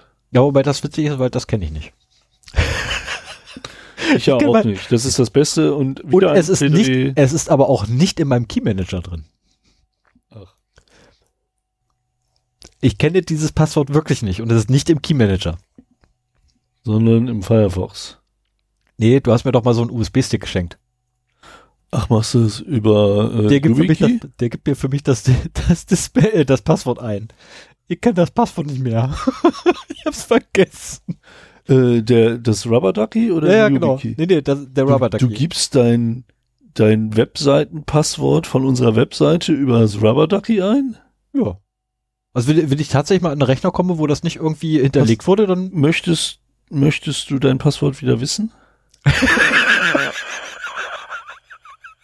wir können das, wir können äh, noch einen Keylogger dazwischen stecken. Nee, müssen wir gar nicht. Ich muss mir nur eigentlich äh, das, das Binary runterholen davon und einfach mal decompilen. Dann oder sehe ich so. auch den String, den ich da eingebe. Ja, das wäre nicht das oder Problem. Du kist, oder du machst einfach die Passwortvergessen-Funktion. Genau das. Äh, also aber, wobei der, der Weg über den Keylogger fände ich noch so am Challengen. also der, der, der, der Pseudo-Rubber ist ja kein echter Rubber-Ducky, aber quasi der, der Pseudo-Rubber-Ducky in einen Keylogger, der in den USB war. Das wäre echt cool. Ne? Könnte man mal ausprobieren, was passiert. Ja, der lockt das mit. Ja. Kommst du vielleicht schneller dran, als wenn du wieder das Skript äh, dekompilieren musst. Obwohl das müsste Nee, ja das Decompilen geht schneller. Ja, ja. Das Decompilen und Suchen danach geht schneller, weil es eine Eingabe. Ähm, das ganze Skript, äh, das, das ganze Programm für das Ding ist auch nur ein Zehnzeiler, also das geht schneller. So, das war der Facebook-Sonderteil. Okay, Kommen moin. wir zum Alexa-Sonderteil. Und äh, das habe ich vor allen Dingen so als Sonderteil auch rausgeholt, weil wir ja das letzte Mal das Thema smarte Speaker hatten, wo Alexa eine große Rolle gespielt hat, beziehungsweise die Echo äh, Geräte von Amazon, weil die halt äh, am weitesten verbreitet sind so. Wenngleich sie auch, wie wir festgestellt haben, am, am schlechtesten verstehen, was der Benutzer möchte. Und äh, da ist nämlich am 11.04.2019 bekannt geworden, dass äh, Amazon-Mitarbeiter private Alexa-Sprachbefehle abhören. Ich meine, irgendwo ist es eine logische Maßnahme. Die wollen halt ihren Sprachassistenten verbessern. Das heißt, ein, und da haben sie Wert drauf gelegt, nur einen kleinen Teil der äh, aufgezeichneten Sprachdateien haben sich Amazon-Mitarbeiter angehört und transkribiert und die Antwort von Alexa analysiert, um diesen Service verbessern zu können. Sowas, also jetzt nehmen wir mal weg, dass das irgendwie irgendwo in Wohnzimmern aufgezeichnete Sprachdateien sind. Macht Sinn. Das ist normale äh, sondern Vorgehen. Nehmen, nehmen das einfach generisch. Der macht man das ja auch, um seinen Service zu verbessern. Dummerweise sind das aber relativ private Aufnahmen. Und äh, ist auch wieder etwas, äh, was sehr bedenklich ist. Und das ist so durch die Medien gegangen, dass sogar meine Mutter das mitbekommen hat. Wie die aufmerksamen Hörer wissen, hat sie ja seit Ende März so ein Ding, weil ich ihr das gegeben habe. Jetzt ist wahrscheinlich Dauer aus. Ja, das kann sein. Das kann man ja auch machen. Das finde ich ja auch gut. Aber meine Mutter ist über 80 und nicht mehr so firm in diesen digitalen Sachen. Das ist auch der einzige Grund, warum ich ihr so ein Ding da reingestellt habe. Ähm, aber die kam dann in unserem abendlichen Gespräch, hat sie mich darauf angesprochen und was denn damit wäre und so weiter. Ähm, das hat du hast wahrscheinlich gesagt, Kreise. Muttern, mach dir, lehn dich zurück, entspann dich, mach dir keine Sorgen. Alles ist gut, ich unsere Telefonate ihr, gehen nicht dahin. Ich habe versucht, äh, ihr den Sachverhalt insgesamt zu erläutern. Ich bin gescheitert. Ähm, und dann habe ich genau das gemacht, was du eben gesagt hast. Genau. Nein, aber ähm, ich kenne solche Gespräche auch. Da sollte man sich drüber im Klaren sein. Es sind auch natürlich sind das in erster Linie Sachen, die halt als Befehle zu Alexa gegeben wurden, aber es sind immer wieder äh, auch Sprachdateien, nachdem ein das das Startwort falsch erkannt wurde, weil also meine Mutter hatte das auch schon. Die hat äh, mit einer Freundin am Telefon gesprochen. Das Ding steht ja auch beim Telefon. Und dann haben sie irgendwas von der Alexanderstraße erzählt in Oldenburg. Und siehe da, Alexa ging an und hat natürlich das, was dann danach kam, mitgeschnitten, weil sie dachte, da will jemand was von mir. Und solche zufälligen Sachen sind da natürlich auch dann drin. Und man muss auch sagen, ein kleiner Teil der Sprachdateien ist immer noch verdammt viel. Sie haben mir keine Zahlen gegeben, äh, aber ich möchte nicht wissen, wie viele Millionen oder Milliarden Sprachaufnahmen äh, so in einem bestimmten Zeitraum bei Amazon landen. Richtig, da dürfte sehr viel anfallen. Und äh, wenn du dann nur einen kleinen Teil davon nimmst, sind das immer noch Millionen. Oder Hunderttausende. Auf jeden Fall viele. Das auf jeden Fall. Alexanderstraße, warum kommt mir der Name so bekannt vor? Weiß ich nicht. Was war denn da, verdammte Scheiben? Ich bin jetzt gerade in Oldenburg mal schnell am gucken, was da war. Ich kenne die Straße. Ja? Ach, jetzt weiß ich warum. Na? Weil ich da zwei Jahre lang quasi gewohnt habe. Auf der Alexanderstraße oder an der, so ein bisschen an der Alexanderstraße. Ernsthaft? Ja, der Fliegehorst Oldenburg war da. Wann war das? Ich müsste jetzt nachgucken. Ich weiß nicht mehr, wann ich beim Bund war. Weißt du nicht mehr? Nee, habe ich vergessen die Jahreszeit. Ich, ich kann mir keine, keine, keine Daten merken. Das ist weil grausam. das ist faszinierend, weil wir dann schon also ich äh, relativ früh und lange bevor wir uns kannten, relativ nah beieinander waren. Ich habe den Fliegehorst mit zugemacht. Ja, ich weiß nicht mehr, wann der dicht gemacht wurde, aber also, also wurde, Freunde, ja, ich war ja nicht beim Bund, aber naja gut. Der wurde drei Monate, der wurde drei Monate, Ach, nachdem ich gegangen bin, ist der. Ich vergesse ja immer, dass ich jünger bin als du. Dass du so viel jünger bist als ich. Ich ja, bin ja. nicht so viel jünger als du. Du bist so viel älter als ich. ich darf ja bitten, ey. Ich bin ja hier kein Kleinkind. typ. Okay, so, jetzt haben wir das Mysterium um die Ale Alexanderstraße auch geklärt. Ja, genau. Da fahre ich demnächst wieder hin. Wahrscheinlich. Ach. Ja. Spazieren gehen. Spazieren gehen. Das ist ohne Scheiß. Ich fahre da echt hin zum Spazieren gehen. Okay. Frag nicht. Na gut, ja, ich habe hier vom 25.04. einen Eintrag gefunden, den ich nicht leider ausgearbeitet habe und ich finde nicht, worum es geht. Amazons Alexa Team can access users home addresses. So, und auf die Schnelle kann ich jetzt nicht nachlesen, worum es da geht. Also da ist mein, da ist meine Vorbereitung lückenhaft, das ist doof. Das ist blöd. Ähm, aber zum Thema Alexa äh, gibt noch einen dritten Beitrag vom 17.04.2019. Ähm, wo habe ich das denn da verlinkt? Security Insider mit der schönen Überschrift Alexa, hör mal bitte weg. Und zwar wurde da relativ spöttisch äh, auf allen sozialen Medien auf eine Ankündigung von Amazon reagiert, dass sie jetzt ähm, eine Erweiterung des Alexa Skill Kits haben, mit dem Entwickler in den USA HIPAA-konforme Apps äh, für den Sprachassistenten entwickeln können. HIPAA ist da, äh, ist die Health Insurance Portability and Accountability Act und das ist so ein Sicherheitsstandard für Gesundheitsdaten. Also Datenschutzstandard, Sicherheitsstandard. Ich, ich tippe mal eher fast auf äh, Datenschutz. Und äh, aber wenn man als Unternehmen rausposaunt, so von wegen, hey, wir haben hier jetzt was, das kümmert sich um Datenschutz, damit könnt ihr unbedenklich äh, kritische Daten verarbeiten, denkt man sich doch automatisch. Wie war das davor? Ja, und wie war das sonst? So, und, und, wenn wir das nicht benutzen, was ist dann? Das genau, und da mussten sie einen ziemlichen Shitstorm äh, über sich ergehen lassen. Das kann ich verstehen. Da, ich, ich denke mal, das äh, kann auch noch weitere Kreise nach sich ziehen. Ja. So, ja, und das mit den User Home Addresses, das ist jetzt doof, da habe ich auch im Artikel äh, nicht so schnell gefunden, worum es da den geht. Link aufgeschmissen gehabt. Ähm, ein, ein Team bei Amazon hatte wohl, ich habe allerdings auch nicht komplett gelesen, äh, hatte wohl Zugriff auf Longitude and Altitude, äh, äh, Dingsbums da. Ähm, Longitude and Latitude? Genau. Also letztendlich Geokoordinaten mhm. von Nutzern. Um Alexa zu verbessern. Um den Service, den Alexa bietet, zu verbessern, geben wir unseren Mitarbeitern Zugriff auf eure geologischen Koordinaten. Geografischen Koordinaten. Oh, typ.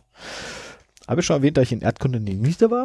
Ach, das ist, das war eine Ergänzung von dem, wir, wir hören uns private Aufzeichnungen an, um äh, unseren Service zu verbessern, kam dann auch noch raus, so von wegen, und sie konnten sogar äh, auf die Adressdaten von den Benutzern zugreifen, deren Daten sie abgehört haben. Oh Mann, ohne Worte. Und es gab auch ähm, so, äh, es gibt halt ein Chatsystem intern, womit die sich auch abstimmen können und dann so von wegen hier, ich spreche kein Spanisch, kann mir mal ein Spanisch sprechender sagen, was der da gerade ins Amazon Mikro sabbelt.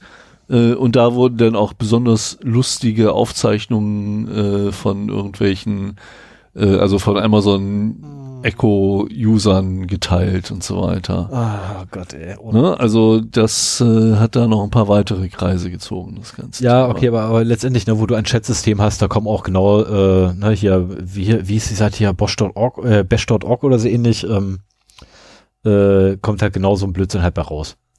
Ähm, wer Bash nicht kennt, äh, das war ein oder ist immer noch, ich bin mir nicht ganz sicher, eine Sammlung von ähm, Jabba-Chats, die geführt wurden, also die tatsächlich echt so geführt wurden und ähm, thematisch teilweise sogar sortiert, äh, aufrufbar etc. Ähm, und dienen der allgemeinen Belustigung. Ich glaube, das war bash.com, bash.org oder so, ich weiß nicht mehr. Bash.de gibt es, das weiß ich, das ist äh, der deutsche Ableger davon gewesen, aber echt langweilig war und der ähm, äh, originale englischsprachige war einfach der Knacher, äh, der Kracher, äh, wo da auch so schöne Sachen waren. Hey, ich habe 127.001 gehackt. Kommt halt genau von bash.org, com, whatever. Ich glaube, com. Ähm, so, äh, ja, äh, sorry, so viel dazu. Ja, dann kannst du wieder ein Chapter machen. Okay. Darf ich anfangen? Darf ich anfangen? Darf ich anfangen? Ja. Das wäre Vorteil, weil dann mit, kannst mit du deinen da oder was? Genau, mit meinen Paar. Und dann kannst du erstmal deinen ganzen Wust hier, weil du hast alt, hast du viel. Nee, ich habe nur intensiv vorbereitet und deswegen steht da so viel. Ich habe ungefähr genauso viel wie du. Das glaube ich nicht. Okay, fangen wir an. Ähm, also meine sind, glaube ich, auch etwas neuer als deine, glaube ich. Ne? 24, 4, nee, okay, dort nicht. Du hast da tatsächlich welche, die neuer sind als meine. Das ist gemein. Ähm, okay, 15.04. Äh, die Free Speech in Amerika, äh, Meinungsfreiheit, wurde etwas eingeschränkt ähm, durch den Fernsehsender, Moment, wie hieß sie? Äh, Stars. Ähm, und zwar, Stars äh, ist der Fernsehsender, bei dem American Gods, glaube ich, läuft. Genau, American Gods. Und ähm, äh, der wiederum ähm, wurde kritisiert, weil nämlich ein, jetzt wird's echt wild, also in, in einem Peer-to-Peer -Peer, äh, Nachrichtenportal, ähm, was halt so mit User-generated Content oder was ist eigentlich? Nee, ohne, ohne, nee, nee, nee, nee, nee, nee, ähm, die berichten einfach nur darüber, über, über Peer-to-Peer-Bewegungen und so weiter und so Ach fort. So, ähm, müsste glaube ich Torrent.to oder so ähnlich, äh, Torrent News gewesen sein. glaube ich. Ähm, Torrent Freak, Entschuldigung, es war Torrent Ah Freak. ja. Ähm, die haben darüber berichtet, dass die aktuellste Staffel von American Gods, noch bevor sie überhaupt veröffentlicht wurde, bereits verfügbar ist auf einschlägigen Torrent-Seiten, weil die halt geleakt wurden dort. Ähm, und haben das Ganze bewiesen mit einem einzigen Frame. Aus einer einzigen Episode. Ähm, woraufhin dann einige äh, natürlich diesen Artikel bei Twitter geteilt haben. Die Twitter-Posts wurden aufgrund einer DMCA Takedown Notice äh, wieder entfernt. Es gab aber bereits Tweets, die auf den mittlerweile ja gelöschten Tweet verwiesen haben, der ja auf den Artikel verweist. Die Jungs haben übrigens auch einen, einen DMCA gekriegt. Und ähm, ebenfalls der Tweet, der auf den mittlerweile ja nicht mehr verfügbaren Tweet verwiesen hat, mit dem Link drin, die wurden ebenfalls per DMCA äh, Takedown Notice ebenfalls mit runtergenommen Mhm. aus Twitter verbannt. Und dafür haben die sich einen richtigen Shitstorm eingehandelt. Ähm, weil solche Sachen einfach, äh, wir reden ja, wir reden ja wirklich von, von einem einzigen Bild aus einer, aus einem Videostreifen von 45 Minuten, reden wir von Ja. einem Bild. Ich vermute mal, dass sie eher Ähm. das Wissen äh, unterdrücken wollten, dass man irgendwo geleakt diese Genau, das äh. Serie auch findet. Ja, aber, Aber das ist so ein bisschen der Streisand-Effekt, ne? Genau, ne? Ähm, ich will nicht, dass du es weißt, also verbiete ich jetzt erstmal hochoffiziell draußen auf dem Balkon am besten dir in einer Lautstärke, so dass alle Nachbarn es mitkriegen, das Geheimnis auszuplaudern, welches du nicht ausplaudern sollst. Und damit wissen meine gesamten Nachbarn mein, das Geheimnis. So, mh, ne, Blödsinn. Äh, selber Tag, anderes Portal. Äh, am 15.04. ist ja auch noch leider etwas passiert, äh, ja, wobei mich persönlich jetzt, äh, das, weil ich einfach kein, kein Fan da großartig bin, äh, ich gebe zu, ein kultureller Verlust, ja, vielleicht, bla, aber soll's. Ähm, und zwar gab es ja Live-Footage von äh, Notre Dame. Notre Dame ist abgefackelt, Ja. so ein bisschen, ganz klein bisschen angebrannt. Und äh, naja, äh, YouTube hat ja seit neuestem so ein Fact-Check-Tool. Na, was dir quasi zu dem Ereignis, was du dir gerade Ja, ich anguckst, weiß- ich weiß, weitere Quellen liefert. Ähm, naja, sie lieferten dann Artikel über 9-11. Das funktioniert also super. Das sind übrigens dieselben Jungs, die ja Upload-Filter haben sollen angeblich, äh, welche Satire und ähm, Remixes und sonst was erkennen können. War das nicht so, dass sie die, die Videos äh, gesperrt haben, weil es 9-11-Videos sind? Und Nee, die haben dir, die haben dir äh, vorgeschlagen, dass du ja gut, ich meine, hier brennende Kirche, dann zeigen wir ihnen noch brennende Hochhäuser. Das, das, wird hier so ist doch, das ist doch mit Sicherheit ja 9-11. Nee, ähm, dieses, dieses Fact-Check-Tool äh, prüft quasi, ob das Ereignis ein echtes Ereignis ist, anhand von irgendwie zwei, drei Quid, äh, Drittquellen und liefert dir dann quasi diese zwei Drittquellen. Äh. So habe ich das Ding zumindest verstanden. Ähm, und das war halt, äh, ja. Ne, und liefert dir quasi Infos über das Ereignis, was du da gerade guckst und lieferte halt auf einmal Ereignis, äh, letztendlich zusätzliche Informationen über den Brand bei Notre Dame waren übrigens halt dann 9-11-Artikel. Was äh, echt super ist. Ähm, es ist auch in dem Artikel, den ich verlinkt Ja, habe, ist auch ein stimmt. Screenshot mit drin, äh, ist schon sehr interessant. Ja, dieses Fact-Check-Tool, das kenne ich noch gar nicht. Ähm, ich habe das auch bis zu dem Tag noch gar nicht gewusst, dass es sowas gibt. Äh, so, dann 16.04. Wir gehen mal einen Tag weiter. Und zwar nannte äh, Überschrift Schengen-Überwachung. EU-Parlament beschließt Biometrie-Superdatenbank. Ähm, in der gesamten EU sollen doch bitte alle biometrischen Daten von Einwanderern, ähm, Asylbewerbern und so weiter halt sind gemeint, erst einmal in einer großen Datenbank reinkommen, damit nämlich dann die Polizeibehörden und Zoll und so weiter im gesamten Schengen-Raum doch bitte darauf Zugriff haben können. Äh, ich prophezeie jetzt, dass spätestens in fünf Jahren, wenn dieses Ding dann tatsächlich mal irgendwie ne, komplett steht und im Einsatz ist etc., alle biometrischen Daten da drin sind. Von allen Bürgern des Schengen-Raums. Da möchte ich fast eine Wette drauf abschließen. Ja, solche Maßnahmen werden ja immer irgendwie mit Terror oder Child Genau. Gerechtfertigt und wenn es dann erstmal da ist, dann kann man nochmal gucken, wofür man das noch benutzen kann. ne? Das ist ja eine beliebte Taktik. Ja, wobei, äh, Fun Fact, sie haben nicht mit Childporn argumentiert. Nee, in dem Fall, also Sie haben Flüchtlinge- tatsächlich Terrorist, äh, Terrorismus haben sie angeführt, ähm, sie haben äh, Flüchtlinge angeführt, illegale Einwanderung etc. alles, was beim Volk gut ankommt, Genau. was man überwacht, was, was okay ist zu überwachen. Genau, ne? Also alles, wo gerade der Stammtisch sagen würde, da muss mal einer was tun. Ja. Ähm, genau das, äh, übrigens bin ich jetzt nicht der Meinung, auch wenn ich gerade einen ähnlichen Dialekt gemacht habe, nein, das war kein sächsischer Dialekt. Ne, nur um das gleich mal, das war eine Mischung aus drei verschiedenen, nur mal nebenher. Ähm, und nein, ich sag nicht, welche das waren, aber sächsisch war nicht bei. Ähm, dann hat am 16.04. Ähm, die GEMA äh, ihren, ihren Jahresbericht, äh, ihren Finanzbericht quasi vorgelegt. Und sie verteilt noch ein ernstes 860 Millionen Euro an zwei Millionen vertretene Künstler. Klingt super. Ich super. Ähm, ist nur blöd, wenn davon 160 Millionen der Eigenbedarf ist. Ähm, die haben halt einen etwas großen Wasserkopf. Also was da halt rauskommt ist, die GEMA ist echt so ein, so ein Geschwür irgendwo und ein Moloch, der 160 Millionen Euro letztes Jahr verschlungen hat. Was übrigens 15,7 Prozent ausmachen von der Gesamtsumme, die verteilt werden konnte. Was 0,7 Prozent wiederum mehr ist als im Vorjahr. Aber hey, das Urheberrecht wurde gestärkt.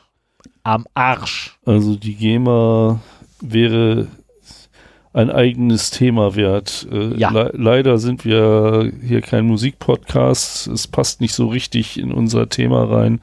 Aber da ich halt auch Musik mache, habe ich mich damit auch mal auseinandergesetzt und vor allen Dingen auch die GEMA-Alternative C3S mir angeguckt, was mittlerweile ein paar Jahre her ist. Da müsste man nochmal ein Update machen. Ähm, aber es gibt sehr viel, wie ich finde, sehr berechtigte Kritik an der GEMA, weil die halt auch zwei Klassen von Musikern kennt, die erfolgreichen äh, sehr stark unterstützt und die weniger erfolgreichen äh, entsprechend weniger. Ähm, da ist eine gerechtere und auch im digitalen Zeitalter modernere äh, Verwertungsgesellschaft wäre da sehr, sehr dringend nötig. Ja. Ähm, so, dann hatte ich noch am 17.09. etwas, was, vom, nee, eine Nacht vom 17.09., 20, was, 20, was, 17.09., willst du mich verarschen? 17.04., okay, ich habe mich vertippt. Es ist vom 17.04., Bobs, ausgebessert. Ähm, und zwar, Microsoft verlor aus Versehen äh, die Kontrolle über die Windows-Kacheln. Die haben ja mit Windows 8 haben sie ja diese schöne Kacheln eingeführt. Ne, die jeder Diese Live-Kacheln, ne? Genau, ne, die jeder schätzen und lieben gelernt hat. Ich persönlich hasse sie wie die Pest. Ich finde es auch gut, dass sie sie komplett entfernt haben mittlerweile. Die haben nur ein winzig kleines Detail vergessen. Ähm, naja, die, die Subdomain war noch nicht wirklich, also die haben das Ganze ja dadurch, dadurch gemacht gehabt, dass du quasi ein RSS-Feed ähm, auf, äh, an einem ganz bestimmten Platz abgelegt hast und dort wiederum wurde der dann von der Kachel abgerufen.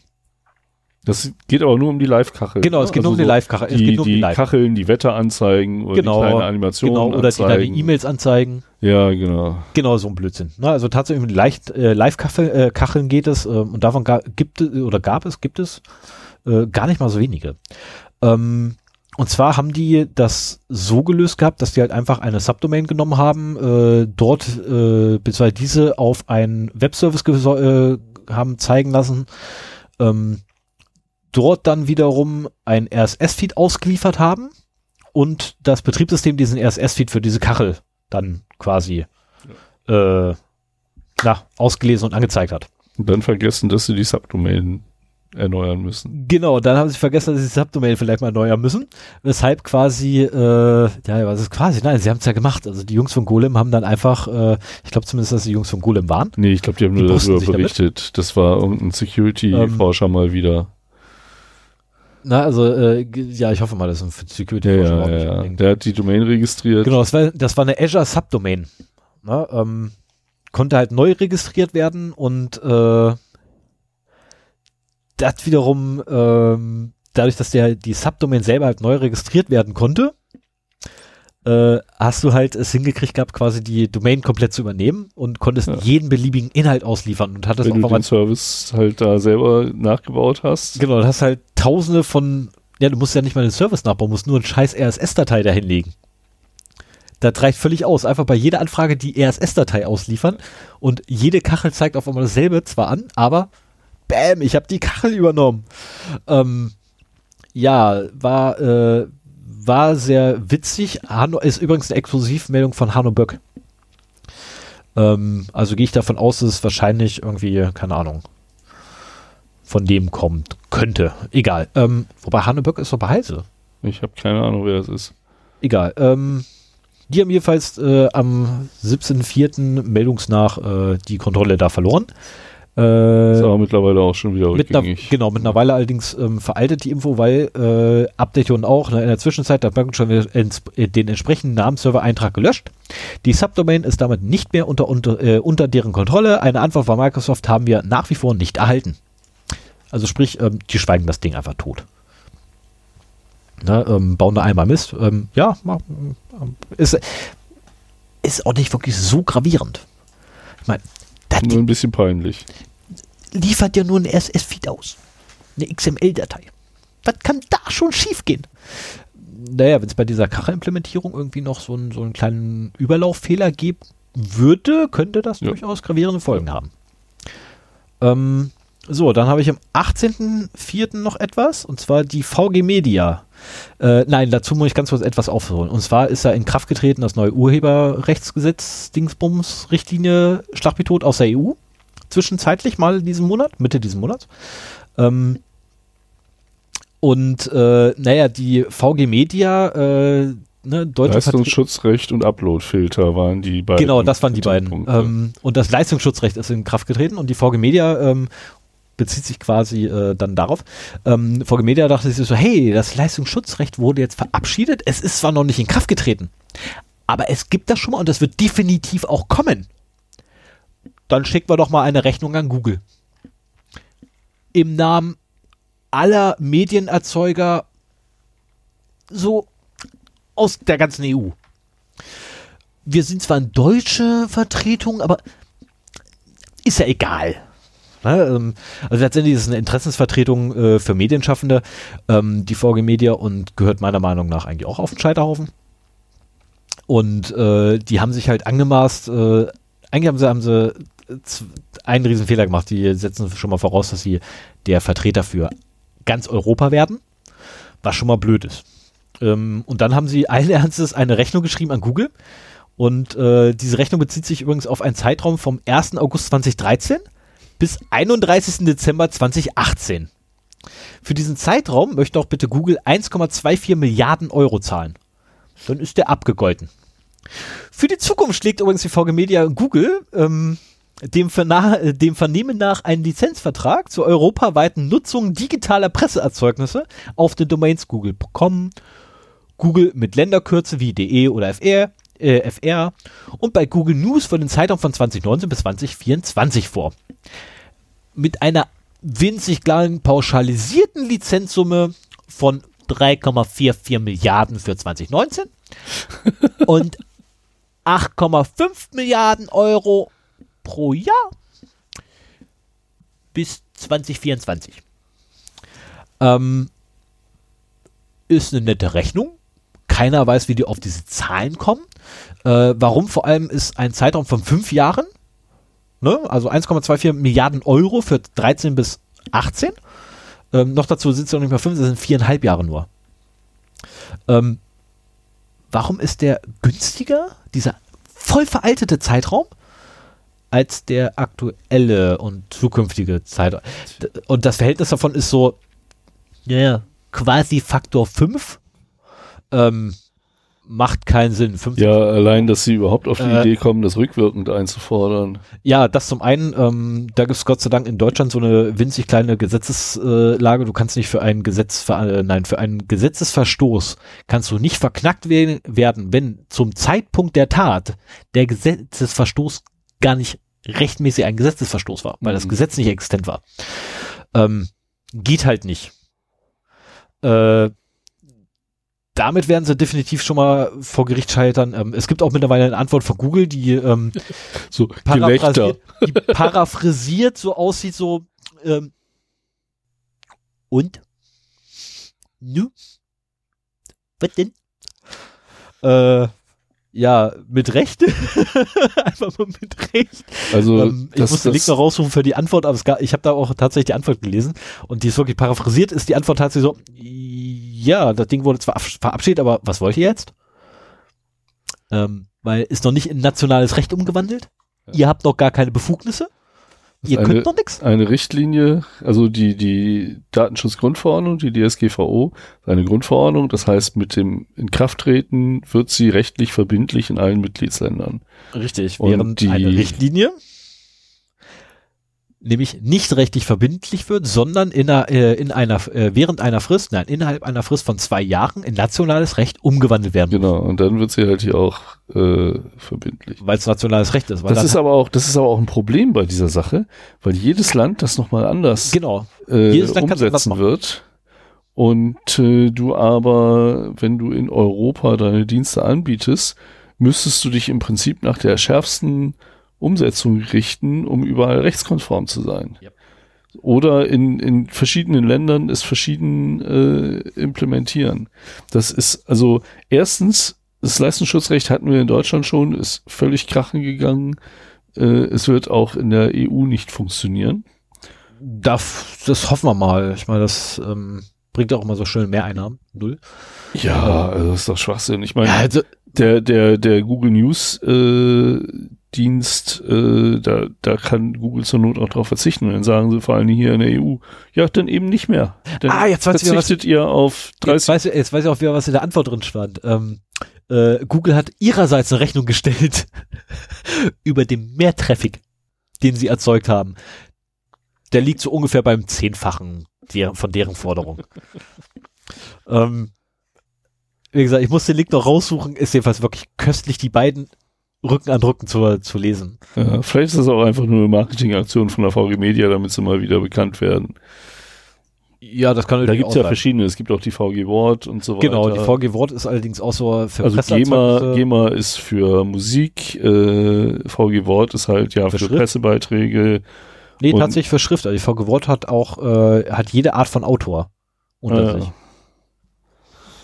Ne? Und äh, die VG Media ist halt tatsächlich für äh, Medienerzeugnisse, was halt auch so, so total geil ist, ne? weil sie sich hinstellen und sagen, ja, wir sind hier ne, für Medienschaffende.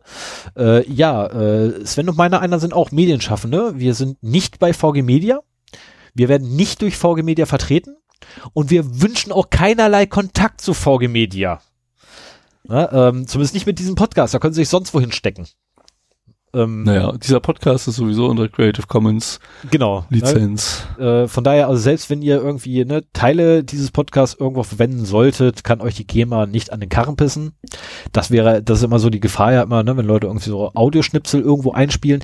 Keine Panik, bei uns kann euch die GEMA nicht an den Karren pinkeln. Höchstens, wenn ihr nicht sagt, dass wir es sind, die ihr einspielt, weil ja, die GEMA muss, das ist auch so total absurd. Wie gesagt, die GEMA ist echt so ein, so ein, so ein kompletter Passus für sich eigentlich.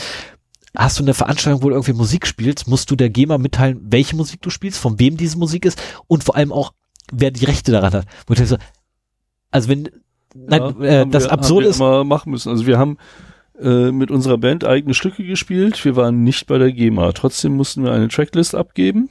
Genau, das ist das, was ich meinte. Also du musst quasi sagen, wenn du von nicht GEMA äh, Künstlern Werke verwendest, musst du der GEMA mitteilen, dass du Werke es von Nicht-GEMA-Künstlern ja, Es gibt ja die GEMA-Vermutung. Also sprich, äh, wenn du ein Konzert veranstaltest, wird erstmal davon ausgegangen, dass du GEMA-geschützte äh, Werke aufführst.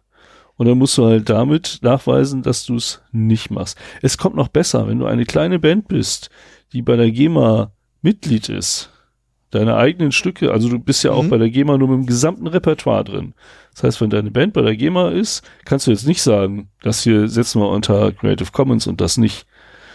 Sondern wenn du dann ein Konzert gibst, dann gibst du an, dass du halt vor so und so viel zahlenden Gästen deine Songs abspielst und dann zahlst du dafür an die GEMA Geld. Du kriegst natürlich hinterher auch wieder ein bisschen wenig wieder zurück, aber deutlich weniger. Also einmal, weil sie Verwaltungskosten haben, zweitens, weil du ein kleiner Künstler bist und nicht äh, so viel bekommst wie die anderen. Ähm, du, du kannst auch deine, deine Werke nicht einfach so ähm, verbreiten. Also wenn du deine Werke aufführst im Internet oder sowas, dann muss halt auch dafür GEMA gezahlt werden. Wenn du jetzt einen Podcast machst, also ich, wenn, wenn wir mit unserer Band bei der GEMA gewesen wären und ich nehme halt eins unserer Stücke als Abspann oder sowas, mhm. geht nicht, dann muss ich dafür bezahlen, dann muss ich dafür bei der GEMA eine Lizenz kaufen. Und das wird echt teuer. Ja, also ja, Podcast ist nochmal so eine Sache, weil du irgendwie äh, quasi, das ist ja immer im Internet verfügbar und deswegen genau das. Das kannst du irgendwie so ein Paket von 30 Stücken kaufen, das musst du jedes Jahr wieder neu kaufen und äh, also das ist ganz, oh, ganz seltsam. Also die GEMA ist echt ein, ich, ich, äh, ich, ich glaube, das wäre so, so ein Fall eigentlich für, für Martin und äh, Oh, verflucht. Es tut mir so leid, dass ich den Namen mir immer nicht merken kann. Carsten. Carsten, danke. Äh, ich glaube, das wäre so ein Thema für die. Da könnte, da könnte sich vor allem äh, wahrscheinlich Martin mal so richtig abarbeiten. Ich hatte, ich hatte denen, glaube ich, das Thema mal angeboten. Also ich hatte auch schon mal einen Vortrag zu dem Thema ausgearbeitet, weil mich das echt genervt hat. Und vor allen Dingen, weil auch zu dem Zeitpunkt die C3S gerade äh, am Hochkommen war und äh, in Gründung war und das auch so unter den Musiknerds äh, so der gehypte Scheiß war. Da kann ich mich auch noch dran erinnern, dass sie irgendwann hochgekommen sind. Ja. Die haben doch, glaube ich, einen Vortrag auf der Dingsbums gehalten. Ja, ja, klar. Jetzt ist es relativ ruhig um die geworden. Vielleicht lese ich auch nur die falschen Blogs. Äh, man müsste halt mal gucken, wie es jetzt wirklich darum mhm. gestellt ist, ob sie schon eine europaweite äh, Verwertungsgesellschaft sind. Interessant ist dann ja auch, dass die GEMA-Vermutung damit äh, quasi hinfällig würden. Hinfällig würde, weil es zwei verschiedene Wert Verwertungsgesellschaften. Richtig. Ja, aber das ist, also, sorry, das ist, das ist so. Ja, aber Sie haben doch hier eine Veranstaltung gehabt. Da haben Sie doch mit Sicherheit Musik gespielt. Ja, habe ich, aber nicht von euch. Können Sie das denn beweisen? Mhm. Äh, sorry, aber mit, mit derselben Argumentation könnte ich auch zum, zum ähm, ich habe keine Ahnung, wie es heute heißt, zum Sozialamt gehen, Familienamt, keine Ahnung, und Kindergeld beantragen. Sollen die mir mal nachweisen, dass ich die Kinder gar nicht habe? ja, aber sie haben doch keine Kinder. Können die das denn beweisen? Also, also wenn sie jetzt nicht irgendwie an jedem Kind, was innerhalb der letzten mindestens 19 Jahre gezeugt wurde, einen DNA-Test machen, können die mir das nicht nachweisen. Ähm, also das ist halt so, so aber egal, so, ich wäre jetzt durch und ich würde jetzt quasi an Sven erstmal die Nachrichten übergeben. Ja, gut. Weil äh, ich glaube. Dann mache ich noch ein paar News und dann kannst du dein Thema machen. Genau, und ich fresse währenddessen mal hier äh, Anis. Ja, aber leise. Ich versuche es. Maximal das in den Mund stecken ist laut. Na gut, ähm, so. Ein Sicherheitsforscher hat in Flugzeugen versteckte Kameras gefunden. War darüber sehr äh, konsterniert. Ähm, ich habe es auch nur drin gelassen, weil der nächste Beitrag auch was mit Kameras zu tun hat. Äh, ich fand es jetzt nicht so überragend, aber dabei kam halt raus, äh, dass in diesen Fliegern, die auch so Atlantikflüge machen und so, also längere Strecken fliegen, wo du an jedem Platz einen Bildschirm hast, um dir einen Film anzugucken. Ich bin ja meistens, wenn ich fliege, in kleinen, kürzeren Strecken unterwegs und habe keinen eigenen Bildschirm vor mir. Äh, hat er sowas gesehen, das sah aus wie so eine Kamera. Hat da ein Foto von gemacht, hat das per Twitter an die Fluggesellschaft geschickt und die haben auch geantwortet, so von wegen, jo, das ist eine Kamera, aber die ist nicht eingeschaltet. Und das ist halt mal wieder so eine Sache, gerade wenn man so ein bisschen für sowas sensibilisiert ist, so, was soll denn da eine Kamera? Die Erklärung war, ich finde, die klingt auch durchaus logisch, aber das kann man trotzdem nicht machen. Die Erklärung war, ähm, dass halt die Komponenten eingekauft werden. Und wenn du so ein Tablet da an den Sitz schraubst, dann ist da natürlich auch eine Kamera und Mikro drin. So, ähm, ja. die, die Dinger gibt's heutzutage nicht mehr ohne. Was ich aber echt Blödsinn finde, gerade wenn du ein Flugzeughersteller bist äh, oder Ausstatter, ähm, hast du eigentlich eine Stückzahl, die ausreichend ist, um auch mal angepasste äh, Tabletts vielleicht zu bekommen. Also ich, ich kann ja verstehen, also für mich ist diese Kamera gar nicht mal so das Problem wie das Mikro, das da auch drin ist. Und ich erstelle der Gesellschaft auch gar nicht, dass sie das in Betrieb nehmen wollen. Ähm, aber äh, ich habe ja auch hier, ich habe mein dienstliches Notebook hier vor mir und äh, da habe ich die Kamera, über der Kamera so, so einen kleinen Schieber, den habe ich gleich so ausgerüstet bekommen, dass ich die halt zumachen kann. Ich muss ehrlich sagen, die Kamera ist mir eigentlich scheißegal. Ich würde mir eigentlich viel mehr Sorgen machen um das Mikro, weil da leuchtet auch keine rote Lampe im Normalfall, äh, wenn das Mikro in Betrieb geht. Und äh, ich würde, wenn ich jemanden ausspionieren wollen würde, würde ich viel lieber äh, Audiodateien aufnehmen, was er sagt, als Bilder, ähm, was er macht die sind eigentlich relativ egal, nichtssagend und brauchen sehr viel äh, Datenrate. Ähm, für mich ist halt immer das Mikro eigentlich das, das größere Problem. Aber egal. Also da, da war halt die News, dass äh, in diesen Entertainment-Systemen äh, eben Kameras verbaut sind und äh, Leute, die ja sowieso schon paranoid drauf sind, die werden sich halt sofort ziemlich äh, beobachtet fühlen, was das angeht.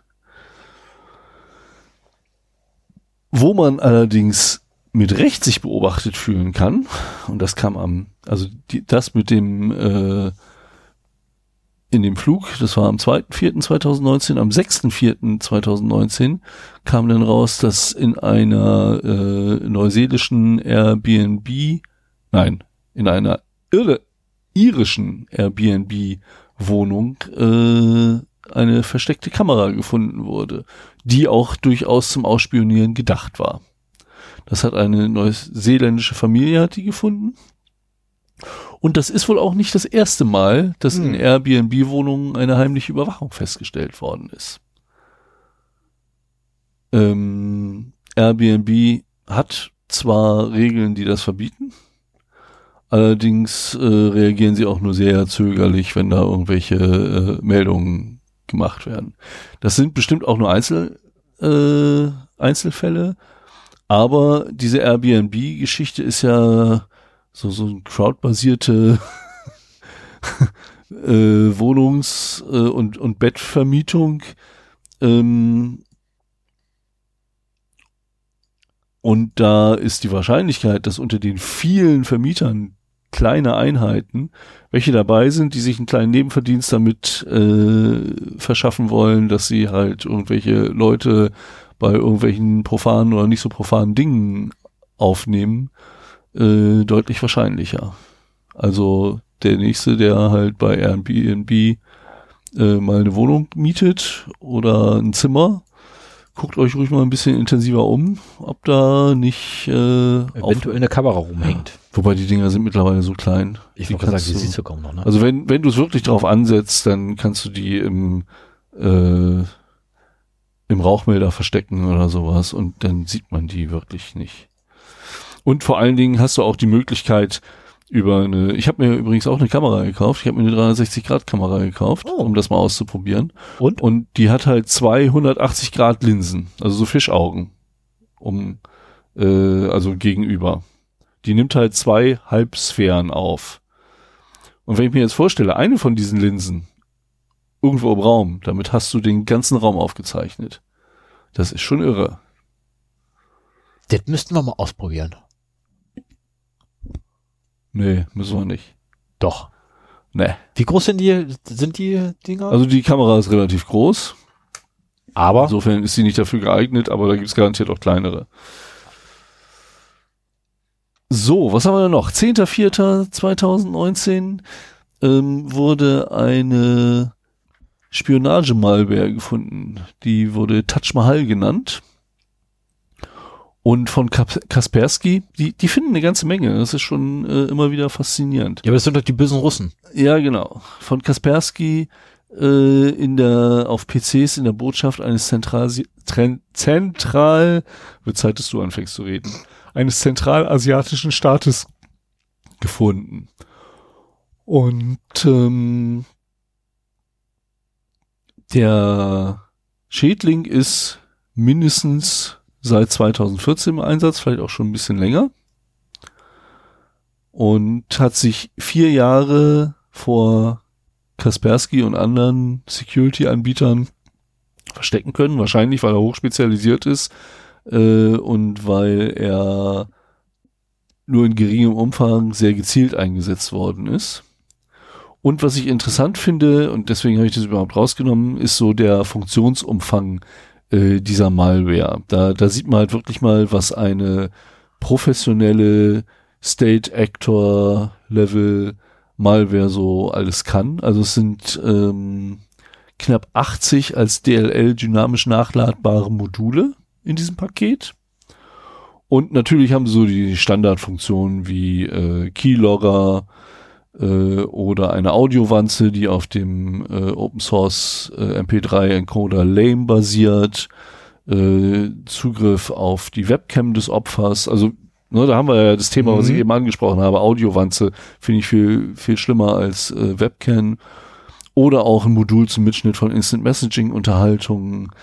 Ähm, aber auch das äh, gibt es ein Modul, das halt meinetwegen die alle an die Druckerwarteschlange gesandten Dokumente abgreift oder alle, die auf CD oder DVD archiviert werden sollen.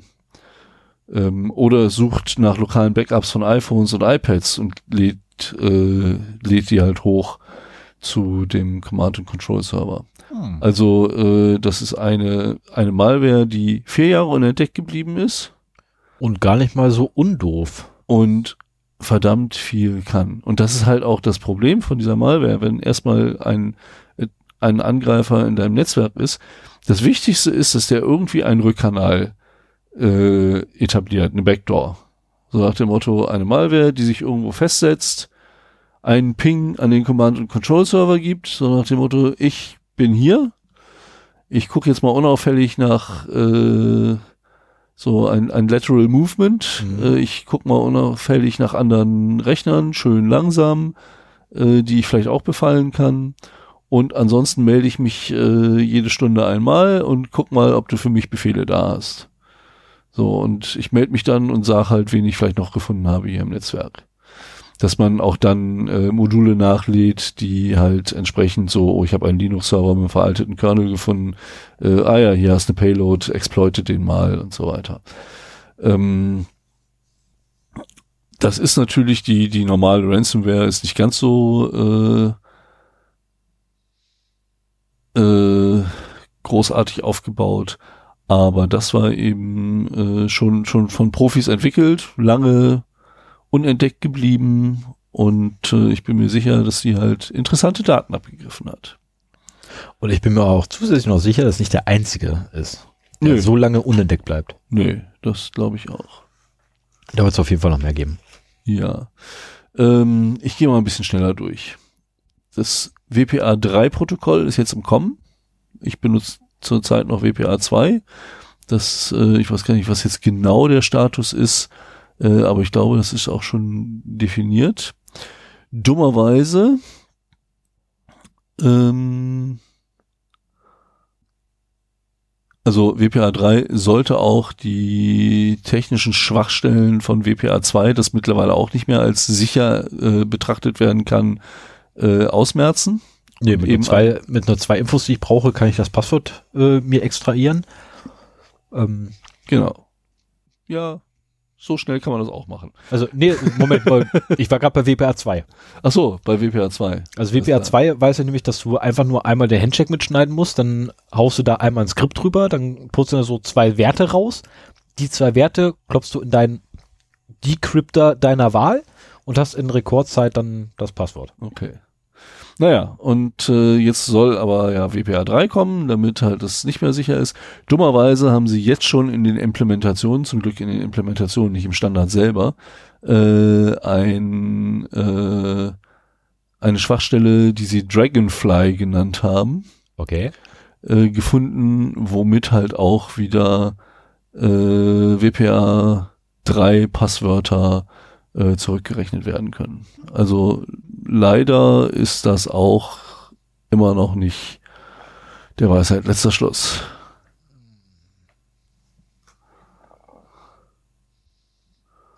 So, den überspringe ich, das wird mir zu viel hier. Und dann haben wir noch äh, den, den ich auf jeden Fall bringen wollte. Das war die Android-App Wi-Fi Finder. Ja, über den ärgere ich mich auch, dass du den machst, weil das ist Warum? Also ich habe ich hab das Ding gefunden, habe angefangen zu lesen, oh, wie geil ist das denn? Hab dann nachgeguckt, ob es bei uns in den Datenverlusten drin ist. Nee.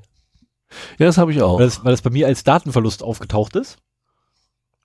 Und habe dann so. aber gesehen gehabt, dass du das bereits in den News drin hast. Ich hatte das erst in den Datenverlusten drin und habe es dann heute in, die- in die Achso, gezogen. gut, da habe ich das in den Datenverlusten gefunden. ähm, weil es eigentlich kein, kein Datenverlust ist. In, im, Im eigentlichen Sinne. Es ist eigentlich auch keine richtige Nachricht, aber ich habe da einen persönlichen Bezug zu. Äh, ich sage erstmal, worum es geht. Es gibt eine Android-App, die heißt Wi-Fi Finder. Ja. Und äh, die hat quasi eine Datenbank ähm, von den SS-IDs von w öffentlich zugänglichen WLANs Ja. und deren Wi-Fi-Keys. Ja, was ja auch Sinn macht. Genau. Und diese Datenbank mit ungefähr zwei Millionen WLAN-Zugangsdaten hat ein Sicherheitsforscher mal wieder als ungeschützte Datenbank irgendwo im Internet liegen gefunden. Wie das halt so ist. Ähm, da sind halt Geokoordinaten drin, der äh, SSID und die äh, das Netzwerkpasswort. Das Ärgerliche war, dass halt in dieser Datenbank nicht nur öffentliche Netze waren, sondern auch private Netze. Und das heißt, diese App hat halt auch private Netze damit reingenommen. Ähm, was auch kein Wunder ist. Und jetzt kommen wir mal einen kleinen Abstecher äh, zu meiner persönlichen Betroffenheit. Ähm, ich war letztes Jahr in Kroatien im Urlaub und da gibt's halt auch überall WLAN-Hotspots. Einige sind frei, andere haben ein Passwort. Mhm. Äh, und da habe ich mir nämlich auch so zwei, drei Apps von meinem iPhone, auf mein iPhone geladen, die halt solche äh, Datenbanken hatten. Also die quasi dir ermöglichten, so mit äh, dem GPS-Lokalisierung zu gucken, welche Wi-Fi-Hotspots sind denn drumrum und welche Okay, Zuga ja, Zugangsdaten gab's da. Das fand ich ganz interessant. Es gab auch ein öffentliches WLAN in unserer Unterkunft und ich, ich weiß nicht wirklich, ob das jetzt so öffentlich war, aber ich glaube, wenn ich mich recht entsinne, das Passwort ist auch irgendwie seit 2015 nicht geändert worden, weil es Bestandteil des Keys war.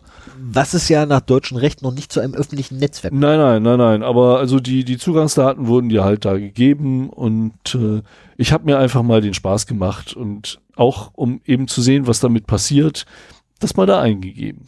Mhm. Weil ich mir damals schon gedacht habe, so von wegen, wie unterscheiden die eigentlich zwischen öffentlichen und nicht öffentlichen Daten? Und das Interessante war, äh, ich hatte zwei Apps. Mit der einen konnte ich auch selber WLANs hinzufügen, mit der anderen nicht Mhm. waren auch von unterschiedlichen Herstellern. Ähm, und äh, ich habe das in der einen App hinzugefügt und habe dieses WLAN hinterher in der anderen App auch gefunden. Und das hat mir so äh, nahegelegt, da muss es irgendwo eine Datenbank geben. Ja, auf die beide Zugriff haben. Genau. Und das war mein, meine Hoffnung war so ein bisschen, also der der Iniz, die initiale Datenbank für diese Zugangsdaten kommt wohl aus Oh, wie hieß dieses Gamification Network, wo du so einchecken konntest in Orten? Boah, da fragst mich jetzt.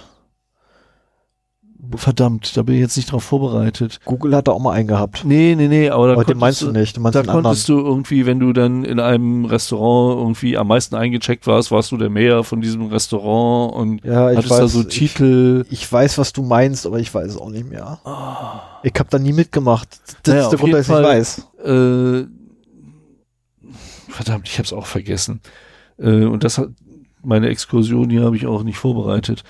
Ähm, auf jeden Fall äh, war das so, da konntest du einchecken und konntest sehen, wie oft du schon an einem, einem bestimmten Ort warst. Und wie gesagt, wenn du in deinem Stammcafé äh, die meisten Check-ins hattest, dann warst du irgendwie in dieser App so der King äh, dieses Ortes. Aber du konntest halt auch Kommentare zu deinen Check-ins machen oder zu den Locations.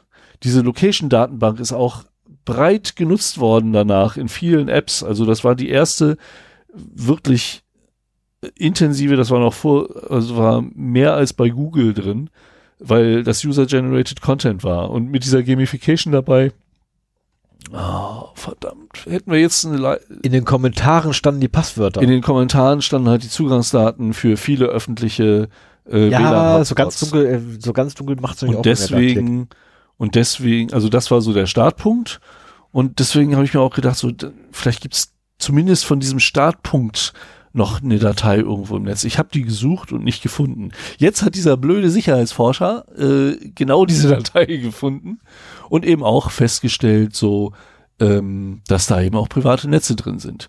Und ja, wie sollen die das auch über, überprüfen? Also erstmal, ähm, wenn ein Benutzer, was weiß ich, jemand, der in meinem Netzwerk, äh, den ich in mein Netzwerk lasse, dem ich meinen WLAN-Key sage, der kann das anschließend auch, so wie ich das halt mit der Unterkunft gemacht habe, ja. äh, in diese App eintragen und das hochladen. Dazu kommt noch, dass unter Android Zugriffsmöglichkeiten auf die äh, WLAN-Daten bestehen. Das ist bei iOS nicht so unbedingt möglich, aber bei Android, ich weiß nicht, ob es noch in den aktuellen Versionen geht, aber äh, da hast du ja prinzipiell viel mehr Möglichkeiten, auf solche Daten zuzugreifen. Ja, hast du. Ich bin aber der Meinung, es gab nur die Möglichkeit, das WLAN-Passwort auszulesen, wenn du geroutet hattest. Okay. Müsste ich mich aber auch nochmal schlau machen. Das weiß ich aus dem Kopf. Also jetzt ist, ist halt die Frage, ob diese App zum Beispiel auch äh, ungefragt äh, die WLAN-Zugangsdaten einfach übertragen hat. Das war nämlich auch meine Befürchtung da war ich sehr froh, dass ich halt ein iOS-Gerät habe, von dem ich weiß, dass das nicht geht. Was auch manchmal ein bisschen ärgerlich war, dass man halt nicht mal eben über einen QR-Code ein WLAN einrichten kann, kann man mittlerweile aber man kann halt nicht an die Daten drankommen. Und ähm, oder ob das eben nur durch Benutzerinteraktion passieren kann. Aber ähm, deswegen ist diese News für mich eigentlich keine News. Ähm, ich ärgere mich nur, dass ich diese Datenbank nicht selber gefunden habe, weil da habe ich echt intensiv nachgesucht. Das ist auch wirklich ärgerlich. Die hätte ich auch gerne. Ja, naja, gut, auch kannst, sehen, ob kannst die Apps benutzen, ne? Also damit hast du. Äh, ja, ich will aber ja nicht die, die, die Applikation nutzen. Ich will eigentlich äh, wissen, ob da ein paar Netzwerke drinstehen, die ich kenne. Das ist, äh, also wo ich, wo ich sogar die Passwörter kenne, also so ist nicht, also ich habe die Daten komplett. Mhm. In Deutschland ist aber es relativ äh, wenig Hotspots drin. Also ich, ich rede nicht von Deutschland. Nee, nee, ist klar, Asien. aber das, äh, das liegt wahrscheinlich auch daran, dass es hier wenige öffentliche Hotspots gibt. Ich wollte gerade sagen, hier gibt's ja kaum welche. Ich meine, die, die du hast, äh, ist so, so in, in äh, McDonalds oder Burger King, wo du dann erstmal was kaufen musst, damit du den, den Code des Tages bekommst. Ach echt? Ja, ja. Ist das da aufgedruckt? Ich habe ich hab einmal vor vielen, vielen Jahren bei McDonalds eine Stunde kostenloses WLAN genossen und ich da glaub, war es so, dass glaub, du den war, per SMS zugeschickt bekommen hast. Ich bin der Meinung gewesen, der Code stand auf dem Dings drauf. Ich habe, du, äh, ich bin seit ewig und 13 Jahren nicht mehr im Burger King oder Mac drin gewesen. Also so, wenn ich meinen Magen so höre, dann werde ich auf dem Weg nach Hause gleich noch bei einem vorbeifahren. Aber wenn ich meinen Magen so höre, oh, hör das auf, ey. Ja gut, dann ich habe heute noch nicht viel gegessen, sagen wir so. Das war ja, du hättest ja auch beim Mittagsbuffet ein bisschen mehr zuschlagen können. Wir waren nämlich heute gemeinsam auf einer Veranstaltung.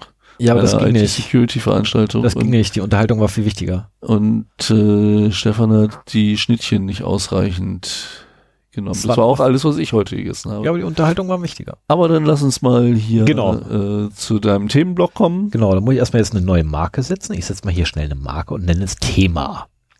So, dann würde ich sagen, kommen wir nun zu etwas völlig anderem, nämlich etwas Langweiligen, wenn es wahrscheinlich langweilig für einige.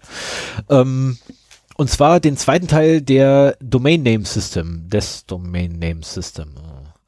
Wieso hast du jetzt den Kopfhörer abgesetzt? Das ist gemein. Ja, ich weiß, mit Lakritze ist ganz schon klar. Okay, ähm, Sven hat den Kopfhörer abgesetzt, damit er sich jetzt ein bisschen Lakritze reindrücken kann. Ich habe ihm heute nämlich Lakritze geschenkt. Ähm, er macht gerade einen Daumen hoch die Leute sehen das nicht. Du musst das schon ne, ins Mikrofon sagen, was du dort. Ich mach mal weiter, ich kann gleich. Ja, ja, ist ja gut, ich mache schon weiter. So, ähm, beim letzten Mal habe ich ja ein bisschen die Historie äh, beleuchtet und wofür das eigentlich da ist und wie es so halbwegs aufgebaut ist. Ähm, heute dachte ich mir, mache ich mal weiter, wenn ich dann irgendwann meine Notizen finde. Da unten sind sie. Äh, mache ich weiter und sage mal schnell, welche Arten von DNS-Server es überhaupt gibt, weil es sind gar nicht so viele. Also sind eins, zwei, drei, vier, fünf Stück die es gibt, äh, wobei fünf auch eigentlich nicht so richtig ist, weil die vier anderen den fünften immer grundsätzlich mit dabei haben, weil es die Hauptaufgabe ist, nämlich der sogenannte Resolver. Ähm, der Resolver ist dafür da, ich gebe ihm einen Namen und er macht daraus eine IP-Adresse, mit dem wiederum meine Programme arbeiten können. Weil meine Programme irgendwie mit Namen nicht arbeiten können. Ähm, der Resolver ist letztendlich im Forwarding DNS-Server äh, enthalten, der nichts weiter macht als eine Anfrage aufnehmen. Also ich will den, die IP-Adresse zu einem Namen haben. Dann nimmt er das Ding auf, sagt so, ja, ist okay, gebe ich mal da drüben weiter. Von drüben kommt dann irgendwann die Antwort zurück mit einer IP-Adresse und die gibt er mir dann wieder. Ähm, dann gibt es noch den Caching-DNS-Server, das ist der, den die meisten definitiv kennen. Ähm, und einige Leute, die ein TP-Link-Router, hab den, hab die Modellnummer vergessen, oder eine EasyBox 302B, nee, A, 302A, äh, ihr eigenen, hassen ihn. Das ist nämlich dann der Caching-DNS, ähm, weil der meistens nämlich der Fall dafür, äh, der Grund dafür ist, dass auch wenn das Internet nicht mehr geht und man das Ding neu starten muss. Ähm, weil es so lange cached oder was? Äh, nee, weil er, weil einfach der Speicher voll läuft. Weil er mehr cached, als er vertragen Genau kann. das. Der cached einfach mehr, als ein Speicher reinpasst und infolgedessen ist halt blöd. Oh. Etwas viel konfiguriert ab Werk kommt das Ding. Und leider gibt's keine offizielle Möglichkeit, das irgendwie zu ändern. Ähm, wie gesagt, das ein TP-Link-Modell und die EasyBox 302. Ich bin der Meinung, das war 302a. Ich bin mir aber nicht mehr ganz sicher. Äh, das kann auch das Vorgängermodell davon gewesen sein. Und was der halt macht, ist letztendlich, ich frage ihn nach einer IP-Adresse, äh, nach, nein, ich gebe ihm den Namen, möchte die IP-Adresse haben. Er guckt erstmal bei sich im örtlichen Telefonbuch nach. Habe ich schon mal so eine Anfrage gehabt? Oh ja, hier, gestern, gestern hat er schon mal gefragt. Ist der Eintrag denn noch gültig? Äh, nee, also hole ich mir nochmal den aktuellen. Ähm, und sollte er gültig sein, dann gibt er mir sofort die Antwort ohne irgendwelche Zwischenschritte. Was super ist, weil wenn letztendlich die Zeit von der Namensauflösung bis zur IP-Rückmeldung, wenn die so kurz wie möglich ist, dann habe ich auch logischerweise eine geringere Latenz.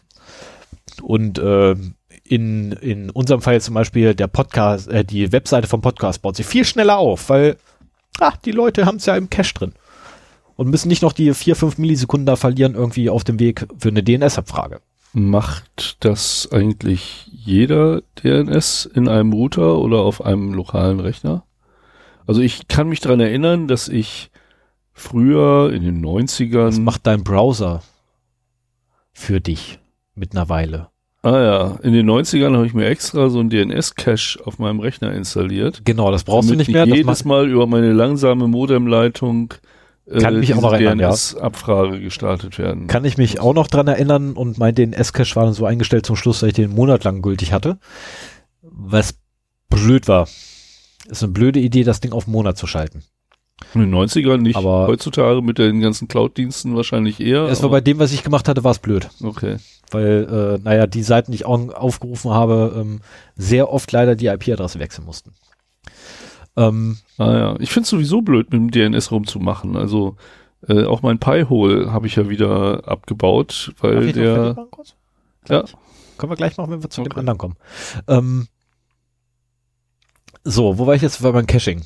So, letztendlich, also was ich machen möchte, ist, ich will halt den Traffic minimieren und ich will die Antwortzeiten minimieren.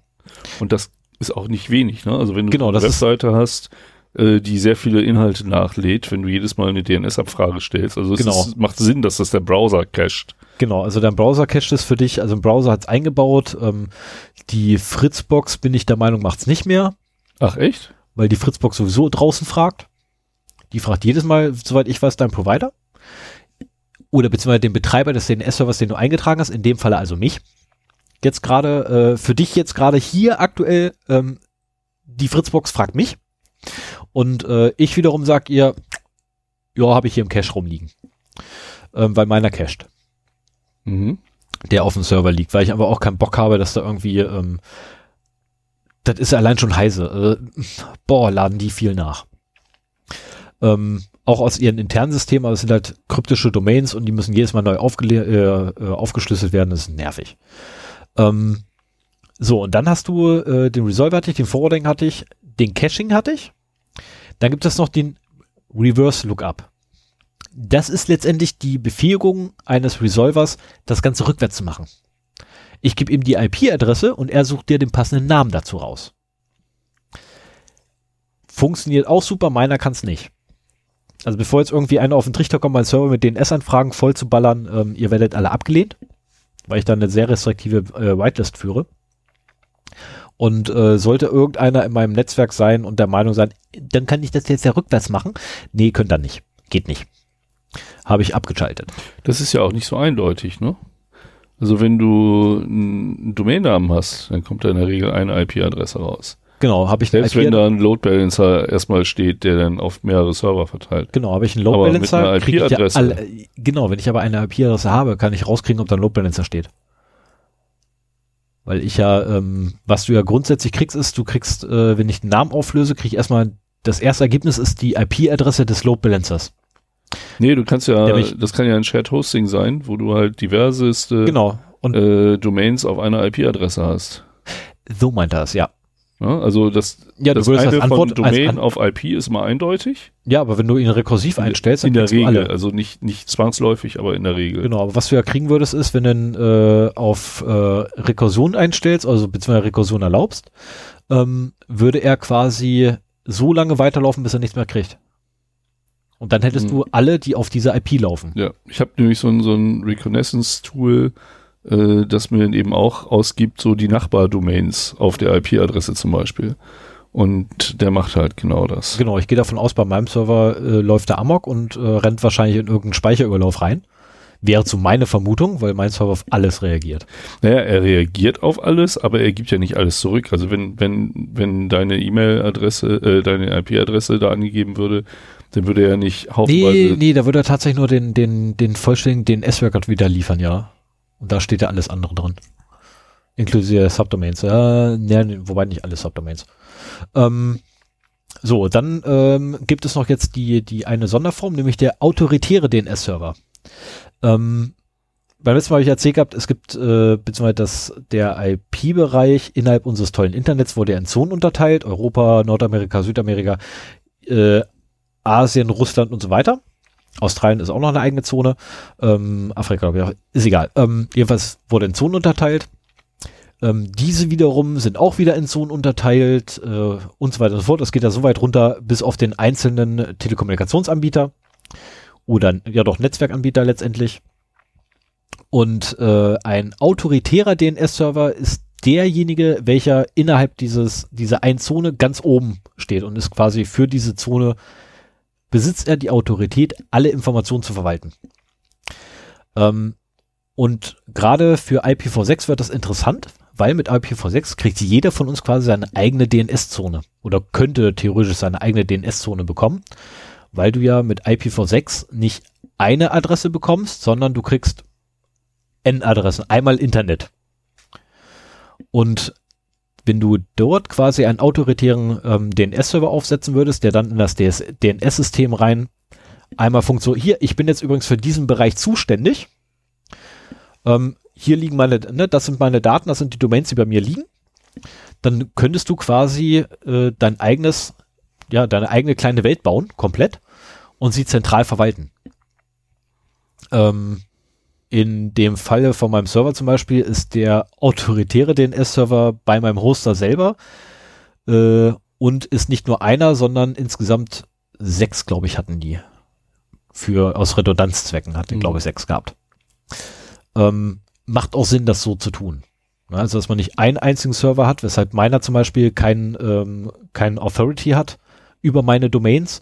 Aus dem einfachen Grunde, wenn mein Server abraucht, aus dem mein DNS-Server läuft, der wiederum für meine DNS-Server ja die Domains verwaltet, dann sind meine Domains flöten. Also du hast einen reinen Resolver. Genau, ich habe tatsächlich einen reinen Resolver, äh, wobei ein reiner Resolver nicht, sondern ich habe einen Caching-Resolver, ähm, der auch kein Forwarding betreibt. Also er gibt auch keine Anfragen einfach so weiter, sondern er cache tatsächlich einfach nur die Antworten, ähm, die von einem vollständigen äh, DNS-Server aus dem großen weiten Internet dann wieder zurückkommen, dem ich allerdings Aber halbwegs wenn sie vertrauen zurückkommen, dann forwardet er doch auch Ähm, vorher. Sonst werden sie ja nicht zurückkommen. Oder? Was macht ein Forwarding? Ja, ja, ja, Pascho, ja. Hast recht. Hast recht. Ja, ja. ja. Also ich habe keine eigenen Listen. Ja. Ich hole mir die Listen. genau. Äh, nein, ich hole mir den Eintrag aus der Liste von woanders, ja. Hast du recht. Ähm, und äh, und cache ihn dann. Genau, und cache ihn. So, jetzt haben wir das wieder abgeschlossen. Ha, typ, verwirr mich nicht. Verwirr mich Ich will es ja verstehen. Verwirre mich nicht mit Fakten. Ja, aber ist richtig. Ja, ich habe mich da gerade ein bisschen verrannt. Ähm, genau, ist nämlich das Weiterleiten von DNS-Anfragen an nachgelagerte DNS-Server außerhalb des eigenen Netzwerks. So, das ist Forwarding. Ähm, meiner macht das auch und liefert die lustigerweise äh, nicht an meinen Provider weiter ähm, und auch nicht an meinen Hoster weiter, sondern äh, an einen DNS-Server, den ich vertrauen kann, weil er nämlich ähm, von einer wirklich vertrauenswürdigen Stelle betrieben wird, ähm, den DNIC Root Server. Ähm, das kann man einfach so machen. Also ja. der DNIC Root Server müsste ja der Autoritative genau. für die DE-Domains sein. Genau das. Und an äh, den wiederum stelle ich alle meine Anfragen. Domains verwaltet und genau. einen Adressbereich, einen IP-Adressbereich dazu hat. Genau, du hast ja, es gibt ja eine, eine große Liste, äh, in der alle DNS-Server aufgeführt werden. Alle offiziellen und da stehen auch grundsätzlich die Root-Server für jede Zone mit drin. Und ich habe einfach als Ziel alle Anfragen denen angegeben. Das macht er auch. Das macht er bis jetzt. Weil ich dachte, das wäre so, heise.de aufzurufen. Ich dachte, das wäre so äh, gestaffelt, dass du, also wenn du heise.de aufrufst, kommst du erstmal. Ähm, dann kommst du erstmal zu, äh, erstmal zu DE, du kommst sowieso erstmal zu DENIC. Stimmt, du kommst zu DENIC. Von da aus kommst du zu Heise, von da aus kommst du zu News und von da aus kriegst du erst den Inhalt. Ja, ja okay, ja, ja, ja. Ähm, also Stimmt, das wird ja so rum aufgelöst. Genau, Domains also, sind immer von rechts zu lesen. Ja. Na, also, äh, wenn man Domains auflösen möchte, immer nach rechts. Ganz rechts steht der Root. Steht immer die Wurzel allen Übel, äh, die Top-Level-Domain. Deswegen auch Top-Level, ne, weil ganz oben in der Pyramide steht halt DINIC. Und was ähm, ist, wenn du den DNIC-Root-Server nach einer Com-Domain fragst? Dann leitet er es weiter an, das an macht er auch, ja, weil er ist ja quasi dann, das ist ja keine Hierarchie mehr, sondern das ist daneben. Genau, also es ist, ähm, Wer hat eigentlich heise.com? das ist eine schöne Idee, ja, manchmal. Ähm, Spoofing ist schön, ja. Ähm, so, dann hat das Ganze aber auch ah, noch Sicherheitsaspekte. Das ist eine Firma. Die man vielleicht, äh, oh, Machen die was mit QS und Security? Ähm, dann ist da so, das war jetzt gerade ein Insider-Witz. Äh, dann hat das Ganze aber auch gewisse Sicherheitsaspekte beziehungsweise Implikationen, weil DNS-Abfragen sind grundsätzlich Klartext. Ähm, die sind nicht verschlüsselt von Hause aus, sondern werden in Klartext über den Ether gejagt und kommen auch in Klartext zurück, was also bedeutet, der, habe ich glaube ich beim letzten Mal schon erzählt, ähm, der Betreiber des DNS-Servers ist potenziell in der Lage zu sehen, wonach ihr sucht. Was nicht bedeutet, dass er da hingeht, aber ihr sucht zumindest danach. Und selbst wenn es so ein Ping ist, den ihr hinschicken wollt. Ähm, was natürlich dann ein wenig blöd ist, wenn das im Firmennetzwerk irgendwie der Admin mitlesen kann und man gerade irgendwie versucht, ähm, gut, es war unter Aufsicht, von daher kann ich das ruhig sagen, und man dann irgendwie versucht, ähm, auf Pornhub die, nee, was war das für eine Seite, die man genannt hat? Egal, der, der kleinere von den beiden hat mir ähm, irgend so, irgend so, so ein Pornoportal, wo ich doch bitte mal versuchen sollte hinzugehen und weißt du, so, hä, was willst du denn? Ja, das wird jetzt gesperrt bei uns. Ich so, hä? Okay. Und naja, irgendwie, ich habe ihn auch dreimal darauf hingewiesen, dass ich in einem ganz anderen Netzwerk hänge. Er sagte, nee, auch da. Das ist natürlich nach, in die Hose gegangen und ich kann echt froh sein, dass ich meine ganzen Blockdinger anhatte. ich will nicht wissen, was auf dieser Seite ist. Du hattest die dienstliche Anweisung zu Pornhub zu gehen, oder was? Ja, ich, wie gesagt, ich weiß nicht, ob das Pornhub war. Ja, aber ja, es war eine dienstliche Anweisung. Da hättest du aus unseren Shownotes von einer der letzten Sendungen das Axel Voss Video dir angucken können. Ja, deswegen weiß ich ja, dass es nicht Pornhub wahrscheinlich gewesen so, sein wird. Okay. Aber äh, das war irgendwie, verdammt, ich weiß es nicht mehr. Dammit. Das wäre die einzige Seite neben Pornhub, die ich kennen würde. Mann. Egal. Ähm, Jedenfalls, was man allerdings da machen könnte, wäre ja auch so, ne, weil wie gesagt, alles geht über den Klartext drüber. Ähm, du siehst aber ich, nicht den Pfad, du siehst quasi nur die Domains, die aufgerufen Ich sehe den, ich sehe die Anfrage und ich sehe das Ergebnis. Ja. Und was ich jetzt machen könnte, wäre ja, sind wir jetzt mal bösartig, ne? also ich betreibe ja den Server ne? und ich bin jetzt bösartig, ich könnte jetzt einfach hingehen, ähm, äh, anstelle jetzt mal, ne, von meinem Admin könnte ich jetzt einfach hingehen und sagen, ihr guck mal, das macht er während der Arbeitszeit also so, so Privatsphäre, ähm, könnte man jetzt eventuell ein wenig gefährdet sehen. Oder zumindest sollte man sich vielleicht darüber Gedanken machen. Ähm, ein anderes Problem ist, äh, dass ja gerade zum Beispiel mit meinem Server könnte man das auch machen. Ähm, wenn ich äh, einige Maßnahmen nicht getroffen hätte, die hoffentlich das Ganze verhindern. Äh, ein DNS-Spoofing könnte man zum Beispiel durchführen, indem man einfach meinem Server, der zum ersten Mal nach einer äh, nach einem nach einer Domain sucht, beispielsweise sven.de, ähm, sucht er jetzt und die Antwort normalerweise wäre 1111 und man selber wiederum kriegt halt mit, weil man auf dem Kabel liegt, oh, jetzt fragt er nach Sven.de, dann gebe ich ihm doch gleich die Antwort. 2222. Ähm, und sage auch gleich, die Time to Live für diese Informationen, also die, die Zeit, die es maximal gecached werden soll, weil so lange ist dieser Eintrag gültig, ist zehn Jahre. Ja, du lachst, das wird tatsächlich so gemacht. Also man mhm. nimmt einfach einen exorbitanten Wert äh, und man bereitet das Ganze sogar sehr weit im Voraus vor, weil ähm, ich habe jetzt vergessen, was 36 360.000, 360.000 in Tagen wäre, egal. Ähm, also mein DNS-Eintrag ist relativ lange gültig für meinen Server. Mhm. Und äh, wenn ich sowas allerdings spoofen will, dann muss ich ja warten, bis der Cache, äh, der, der cachende DNS-Server wieder nachfragt. Was bedeutet, der Eintrag muss länger an ihn gesendet werden, als eigentlich der, die Time to Live ist. Ähm, und somit wird das Ganze wirklich gut vorbereitet in der Regel. So dass ich, was ich, äh, in meinem Fall jetzt im selben Rechenzentrum miete ich mir jetzt einen Server an, ähm, der noch dazu auf demselben Kabel ist, im Idealfall, und fange an, alles mitzulesen, was da über übers Kabel kommt.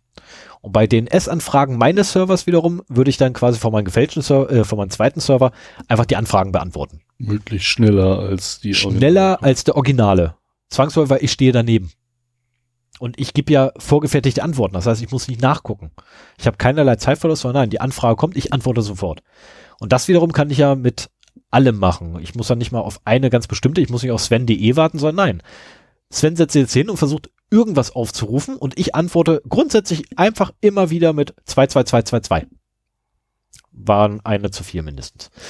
Ähm, und irgendwann habe ich genau einen erwischt gehabt, der klappt, was bedeutet, du landest auf meinem Server. Auf meinem Server wiederum sehe ich ja, was du angefordert hast mhm. und kann dementsprechend dann wieder reagieren und somit wiederum habe ich eine wunderbare Basis ähm, für ganz tolles Phishing und sonstige Schwärmereien, die man machen könnte.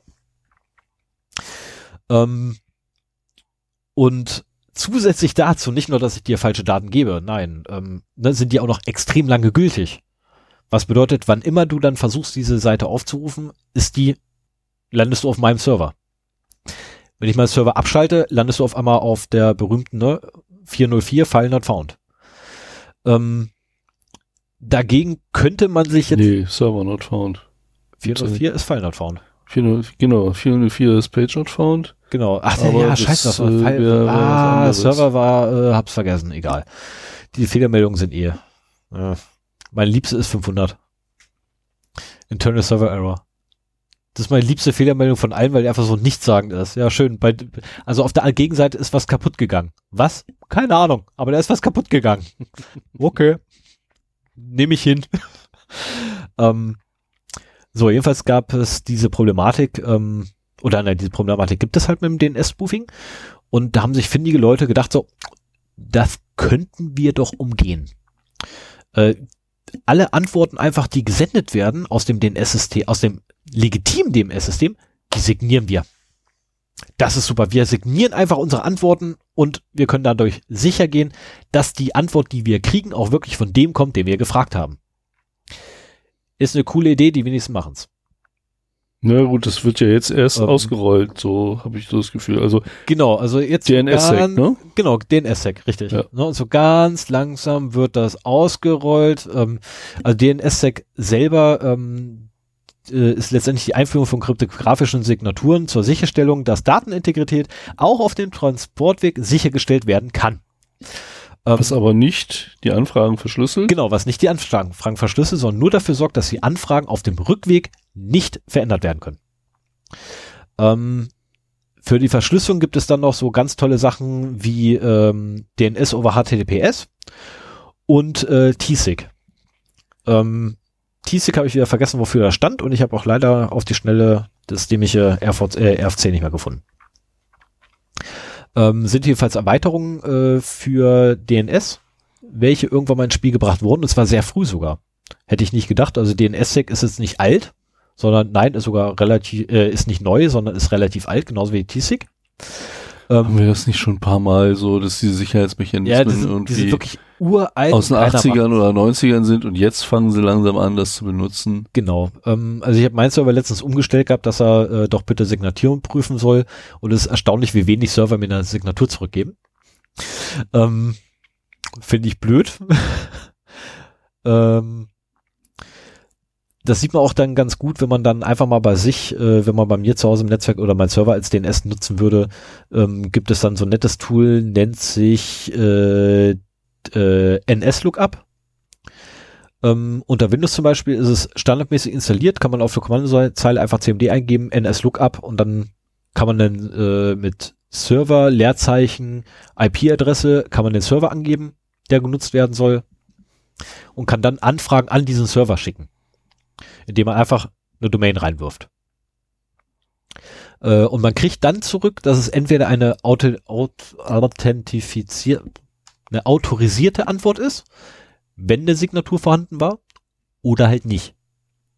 Ähm, gut, wenn ich meinen Server frage, ist immer nicht autorisiert. Hm. Grundsätzlich, weil mein Server einfach keinerlei Berechtigung für irgendwas hat. Er ist nicht Teil des Domain Name System. Er hat selber keine Signatur, die er mir zurückgibt.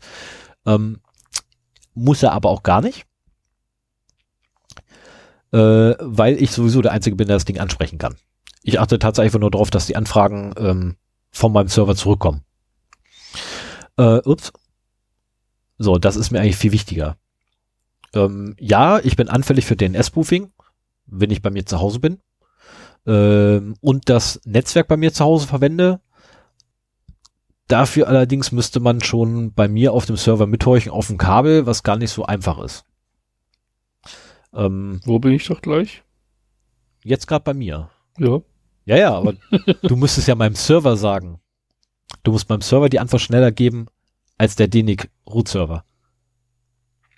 Ich müsste dir die Antwort schneller geben als dein äh, ich Server. Fra ich frage erstmal meinen Server. Ja, ja. Und deswegen muss ich dir die Antwort schneller geben, als du sie von deinem entfernten Server wieder bekommst. Ja, dafür allerdings ist jeder Rechner anfällig. Und jeder Browser und äh, Nicht, wenn du dein äh, DNS signieren lassen würdest. Ähm, spielt gar keine Rolle. Oder geht das nicht mit Clients? Geht das nur zwischen Servern?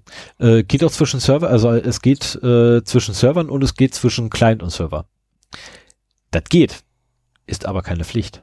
Nö, klar, aber du könntest es ja. Was also bedeutet, du müsstest äh, intern deinen Browser zum Beispiel sagen und dein Betriebssystem vor allem, also du musst quasi den, den DNS-Teil deines Netzwerkstacks, welchen du ja bei dir im Betriebssystem fest verankert hast, ich behaupte mal, da drüben läuft Windows, in Windows gerade, müsstest du quasi sagen, dass er nur noch signierte Anfragen, äh, Antworten akzeptieren darf. Viel Spaß. Hab Spaß.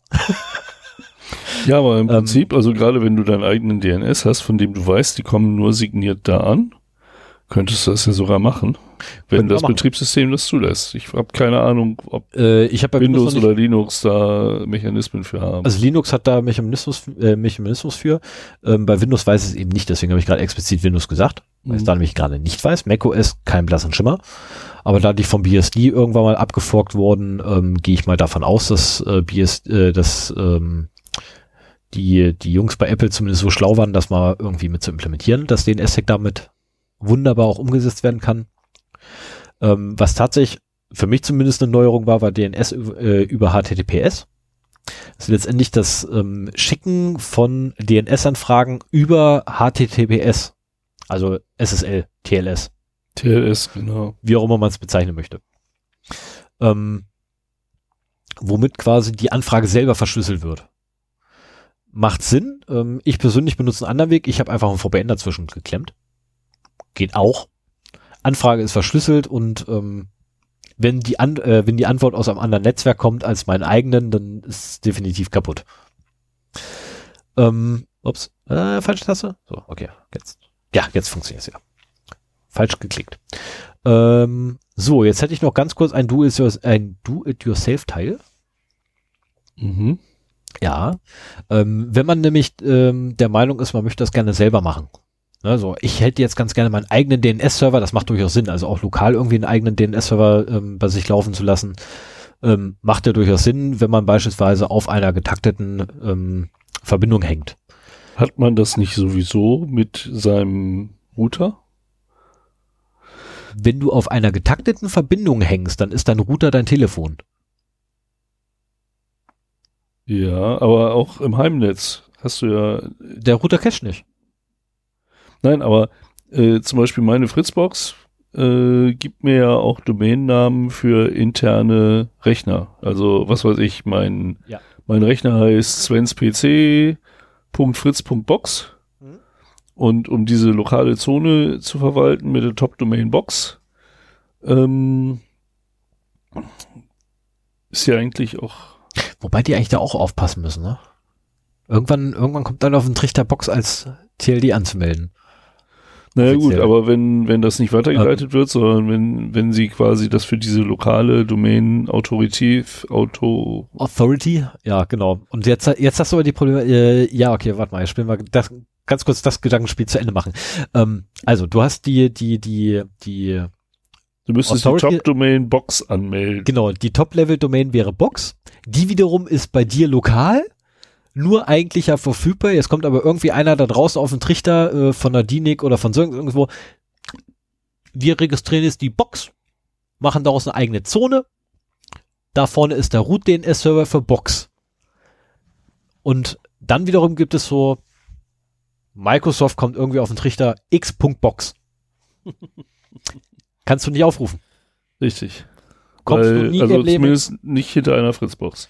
Genau, Weil die Fritzbox denkt sich, ah, Punkt Box, das kenne ich, ist für das mich. ist bei mir lokal. kenne ich nicht. Tschüss. Aber insofern hat diese Fritzbox, äh, also wenn man den, äh, die, man, man trägt ja bei einer Netzwerkverbindung immer so ein bis zwei DNS-Server per IP ein, die In der gefragt Regel werden zwei. sollen. In der Regel trägst du zwei ein. Äh, Beziehungsweise lässt es eintragen, wenn du es über Ja. DHCP machst. Da wird dir immer die Adresse von deinem Router gegeben. Und dieser Router hat halt zwei Funktionen. Einmal das, äh, das Forwarding ins Internet rein, so, wenn du, was weiß ich, heise.de, ping.de aufrufen uns willst. auf ein, einigen in ein anderes Netzwerk hinein, weil ins Internet macht er erstmal nicht. Also er routet dich erstmal in das Netzwerk deines Anbieters. Ja, okay. Und äh, aber für deine lokalen Rechner vergibt er halt auch lokale Domainnamen unter seiner äh, Top-Level-Domain oder Second-Level-Domain. Bei fritz.box hast du ja zwei. Und ähm, ja, insofern hast du da schon, da hast du sowieso deinen eigenen DNS. Ich habe mal spaßeshalber aus irgendeinem Grund auf meinem eigenen Rechner halt äh, den Google DNS eingegeben. Ja, und in dem Moment kannst du halt nicht mehr lokal auflösen. Also alle deine lokalen Domainnamen sind dann weg, weil Google natürlich keine Ahnung hat, wer svenspc.fritz.box ist. Genau. Ne? Und äh, so habe ich vor vielen Jahren halt auch äh, DNS auf die harte Art gelernt. Nein, durch solche Sachen lernt man. Ne? Und Ich habe mir auch äh, das Internet zerschossen beim Einrichten meines DNS Genau. oder so ist nicht. Na, weil irgendwie, ähm, ja, mein Server falsch konfiguriert war und alle DNS-Anfragen völlig im Nirvana gelandet sind. Hab jetzt allerdings ein anderes Problem, was, äh, wie mir aktuell gesagt wurde, was ich demnächst noch prüfen will, eine Meise wohl von Android ist, weil Android nämlich, wenn man WLAN-Tethering betreibt, also sprich, ich, ich äh, teile meine LTE-Verbindung über ein eigenes WLAN-Netz mit anderen Rechnern oder mit, nein, mit den Clients des WLAN-Netzes, so. mhm. Ähm, wenn jetzt mein Telefon ja aufspannt, dann werden DNS-Anfragen nicht durchgeroutet. Sondern DNS-Anfragen werden von meinem Telefon beantwortet, welche wiederum, äh, welches wiederum Google fragt. Und jetzt habe ich folgendes Phänomen. Äh, ich nehme mein, mein Notebook, pack mein Notebook an, äh, an, an den Hotspot, lasse dort ein VPN laufen. Zusätzlich noch Auf dem Handy? auf den Telefon. Bin Okay. der Meinung, okay, jetzt wird ja alles durch diesen VPN geleitet. Nein, wird's nicht. Die DNS-Anfragen gehen trotzdem am VPN vorbei gar nichts Geht, gar nichts geht über den VPN, außer das, was das Telefon selber macht. Aha. Alles, was ich auf dem Telefon mache, geht durch den VPN. Alles, was meine Clients machen, geht nicht über den VPN. Weil, woher weiß ich das? Naja, NS-Lookup, mein Server schnell einrichten. Wenn ich über mein VPN gegangen wäre, würde die Anfrage beantwortet werden. So wird sie jedes Mal abgewiesen. Weil ich auf einmal mit zwei verschiedenen so. IPs arbeite, mhm. nämlich mhm. einmal der, ähm, der, der, der IP-Adresse aus dem VPN, mhm. die ich hier habe, die darf, und die IP-Adresse ähm, von meinem LTE-Knotenpunkt, die ich dort gekriegt habe. Die darf nicht.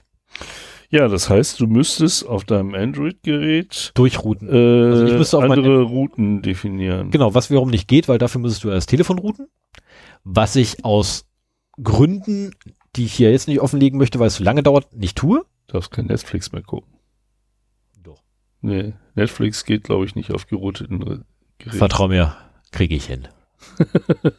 okay. Ähm, Davon abgesehen, auf dem Telefon gucke ich auch kein Netflix, also sage ich auf Telefon, bitte, dafür habe ich drüben ein Tablet liegen.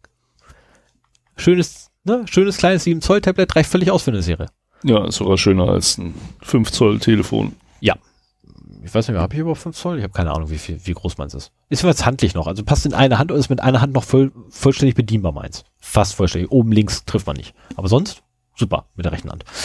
Ähm, wie sind wir jetzt hingekommen? Mit, dem, mit dem VPN-Tunnel und Ach genau, äh, getetherte Traffic geht da dran vorbei. Richtig. Ähm, und das ist halt so eine so eine Eigenart, die muss ich noch mal bis oder will ich mir jetzt demnächst noch mal ein bisschen äh, genauer angucken. Auch wenn mein Vater mal wieder im Lande ist, gucke ich mir das mit ihm noch mal direkt an, weil ich dann einen wunderbaren Vergleich nämlich habe.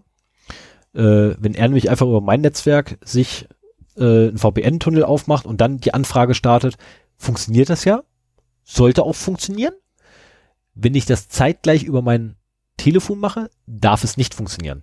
Also ich weiß bereits, dass alle Verbindungen, die über mein VPN laufen, ähm, die DNS-Anfragen auch beantwortet bekommen, weil mein Vater kriegt immer noch ARD.de aufgerufen, beziehungsweise die Mediathek.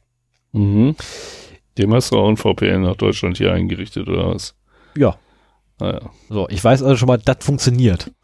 Was ich jetzt noch rauskriegen ist, muss, ist halt, wie kriege ich irgendwie dieses Routing hin, dass letztendlich auch mein Notebook entweder über den VPN oder so zumindest, dass ich die Anfragen beantwortet kriege. Mit möglichst solchen Aufwand, dass ich nicht irgendwie das ganze Internet freigeben muss, weil darauf habe ich keine Lust. Mhm. Kann man auch machen, äh, empfehle ich aber keinem, der selber machen möchte. Die Software, welche ihr Ah, so. Die Software, welche ihr dafür verwenden solltet oder könnt oder wollt eventuell, ist das Barclay Oh, verdammt, wie hieß das Ding? Barclay äh, ist jedenfalls von der Barclay University. Ähm, Information Center, nein, das war's nicht. Verdammt, ich habe dir doch irgendwo. Ach, verdammt, ich habe es echt vergessen. Ähm, wofür das stand. Äh, Bind 9 ist die Abkürzung davon. Oder beziehungsweise der Name des Surfer. Ähm, die 9 dahinter ist äh, tatsächlich die Versionsnummer. Ach, also das ist eine DNS-Software oder wie? Genau, das ist letztendlich ein vollständiger DNS-Server. Mhm. Der kann erstmal grundsätzlich alles. Ach, Bind. Bind. Ach, B Bind. B-I-N-D. Genau, B-I-N-D. Ja, so, natürlich. Ich, Barclay Internet Name.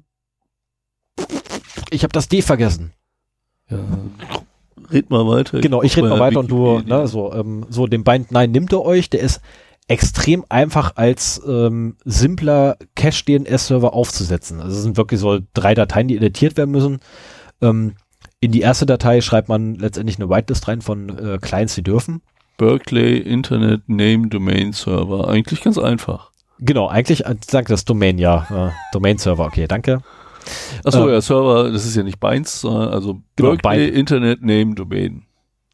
Okay, Bind, ja. Toll. Ähm, genau, in die erste Datei letztendlich trägt man eine Whitelist ein von Clients, die, dür die Anfragen stellen dürfen. In die zweite Datei, die man dann editiert, äh, trägt man letztendlich ein, wohin die Anfragen gestellt werden sollen. Und in der dritten Datei stellt man letztendlich einfach nur ein, aus welchem Netzwerk darf, äh, von welchem Netzwerkadapter kommt das denn? Ähm, das ist tatsächlich alles, was man braucht, um grundsätzlich erstmal rudimentär was zu haben. Äh, man kann das Ganze dann noch aufbauen, aber das ist dann wieder ähm, letztendlich den eigenen Bedürfnissen geschuldet, weil nicht jeder braucht jede Funktion. Na, weil beispielsweise ein DNS-Sec, äh, wenn ich mit dem Telefon von A nach B bin, brauche ich nicht. Ähm, äh, DNS over HTTPS brauche ich auch nicht, wenn ich mein Telefon von A nach B laufe, weil da habe ich eh den VPN laufen, damit ich überhaupt die Anfragen stellen darf. Ähm, mein VPN selber wiederum liefert mir den DNS aus. Ähm, was bedeutet, äh, da brauche ich mir auch keine Gedanken machen. Ähm, da habe ich so jetzt erstmal relativ wenig Bedarf, irgendwas zu machen. Ähm, andere Leute wiederum könnten da durchaus mehr Bedarf haben, äh, zu arbeiten dran. Und man muss letztendlich selber entscheiden, ähm, was man eigentlich haben möchte, was man oder welche Funktionalität man haben möchte, welche Funktionalität man nicht haben möchte, welche Risiken man abdecken möchte und welche man eventuell auch geflissentlich ignorieren möchte oder ja, kann. Threat Model. Genau, das berühmte Threat Model.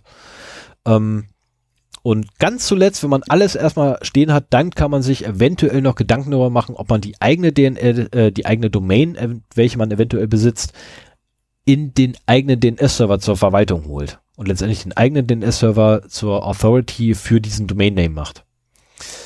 Ähm, in meinem Fall macht es halt keinen Sinn, weil nö, habe ich A, habe ich keine Lust zu und B, das macht halt wirklich keinen Sinn. Also es ist so, so, so, nee. Habe ich keine Lust zu, ist in der Security keine Be Begründung. Ja, es hat auch nichts mit das Sicherheit mehr, nee, das hat auch tatsächlich nichts mehr mit Sicherheit zu tun. Ne, das ist einfach so, so, also wenn irgendwann mein, mein Hoster beschließen sollte, mir die Domain wegzuschassen, dann schasst er mir die Domain weg. Ähm, wäre, ich, wäre ich die Authority für diese Domain, kann er sie mir nicht mehr wegschassen. Mhm. Dann wäre es nur noch die DINIC, die mich wegschassen kann. Weil dort ist sie ja registriert im großen Telefonbuch und die löscht einfach der Eintrag und die Sache ist durch. Ähm, aber das ist halt, ja, für, die, für den Komfort, den S-Änderungen zu vereinfachen. Ich muss mich nicht mehr bei meinem Provider anmelden, beziehungsweise Hoster anmelden, muss mich nicht mehr, äh, muss nicht mehr an ihn Änderungen meines DNS-Antrags schicken. Äh, nö, das ist mir nicht wert. So oft ändere ich da nichts. Na, das sind irgendwie so zwei Änderungen im Jahr, die ich an meinem DNS-Eintrag vornehme. Ja, meistens auch irgendwelche Subdomains, die dann entweder Subdomains dazu oder weg. Das mache ich meistens dann im Bulk. Ähm, solche Sachen, also das Löschen von Subdomains mache ich tatsächlich im Bulk. Äh, das Hinzufügen ist so on the fly mal eben so kurz nebenher gemacht. Das ist auch relativ einfach. Ähm, oder hier so, so ein Mail Exchange Record einlegen ist so, macht man einmal. Wenn man Mail-Server aufsetzt, geht man in seinen DNS-Record rein, macht einen Mail-Exchange-Record dort oder trägt dort eine Zeile ein mit dem Mail-Exchange-Record. Das sind die berühmten MX-Einträge da drin. Ähm, und die Sache ist durch. Ähm, dann gibt's noch den, den Authority-Eintrag, äh, wo halt drin steht, wer eigentlich die Autorität über diesen Eintrag hat, äh, über diese Domain besitzt. Ähm, das sind so Sachen, die macht man einmal und das war's dann. Ja, da ändert wie, sich nicht mehr viel. Wie ist das denn, also ähm, wer die Autorität über eine Domain besitzt, da, da muss ja eine IP-Adresse drinstehen von Domain Name Server. Ja. Und Nehmen wir mal an, du hast jetzt, ähm, ach so, und das wird bei der DENIC dann hinterlegt. Richtig. Also die DENIC weiß Also wenn jetzt quasi dir dein Hoster deine IPs wegnimmt, weil du deine Rechnung nicht bezahlst, dann sind deine, die autoritiven äh, Domains für deine, nein, die autoritiven DNS für deine Domains nicht mehr erreichbar. Richtig. Dann musst du dir irgendwo anders einen neuen Server klicken, den da drauf installieren, anschließend zur DNIC gehen und deinen Eintrag da ändern. Das wäre eine Möglichkeit, die durchaus machbar um auf wäre, neuen wenn, Server zu zeigen. Wenn mein Hoster nicht so nett wäre und einfach zu sagen, liebe DNIC, die Domain gibt's nicht mehr, lösch mal. Mhm. letztendlich wird tatsächlich äh, eine, eine, eine, wie nennt sich das? Deregistration, glaube ich, nennt sich das äh, durchgeführt in, dem, in einem solchen Fall, wo ich ja quasi Rechnung nicht bezahlen kann oder sonst irgendwas, ähm, oder halt einfach auch tatsächlich die äh, Domain kille. Sage ja, ich, wobei ich dir die Domain ja auch nicht wirklich gehört, oder? Nee, sie gehört ja meinem Hoster und ich habe sie quasi nur oder nee, eigentlich eigentlich gehört sie der DENIC. Und ich habe sie ja quasi nur gemietet. Aber du hast ja du hast ja verschiedene auch Ansprechpartner. Äh, genau, du hast den, den für eine den, Domain ja, du hast einen äh, technischen Administrator, du hast einen, äh, einen administrativen Administrator, du hast einen, äh, ich habe vergessen, wie der heißt, Administrator. Aber irgendwo taucht dann ja auch nochmal dein Hoster auf. Also quasi der. Genau, und irgendwo taucht tatsächlich mein Hoster auf, wobei ähm, fast überall ich drin stehe und der einzige, wo glaube ich man, ich müsste jetzt nachgucken, wo der Hoster auftaucht. Ähm, du musst eine, ah oh, verdammt, ja, das hätte ich vorher vielleicht nachgucken sollen, wie das Ding heißt, was man angeben muss. Ähm, äh, also mein Hoster taucht tatsächlich auf, weil hosted by gibt es. Ähm, und äh, bei Who is Abfragen taucht sowieso erstmal mein Hoster auf. Ich tauche da, glaube ich, gar nicht mehr auf. Eine Zeit lang stand da noch mein echter Name mit echter Adresse und all, allem möglichen, inklusive mein Ja, das ist ja jetzt aus Datenschutzgründen nicht mehr so. Genau. Und mein Hoster war, war da sehr viel schneller als andere. Aha. Also ich habe tatsächlich an dem Tag, als die DSGVO komplett in Kraft getreten ist, habe ich meine Daten nicht mehr gekriegt. Das war blöd, weil ich wollte eigentlich gucken, ob meine Daten noch stimmen. Ja, so muss, ich, so muss ich halt hingehen und äh, meine. Wenn, meine, wenn du dich da einloggst, dann äh, kannst du sehen, aber über ein normales Who is oder Genau, und ich wollte halt den beliebten Weg nehmen. Ich hatte keinen Bock, mich einzuloggen. Ja, ne? Schnell ja, Who is, oh verdammt. Ich sehe nur noch Hetzner. Das war halt blöd. Mhm. Ich sehe hier gerade noch ein paar äh, Angriffsszenarien für DNS-Server. Also ich habe hier gerade DNS aufgerufen, weil ich eigentlich wissen wollte, welche welche Kontaktinformationen da in einem Eintrag sind. Und was ich spannend fand war, also äh, DDoS-Angriff auf Nameserver ist hier noch gelistet.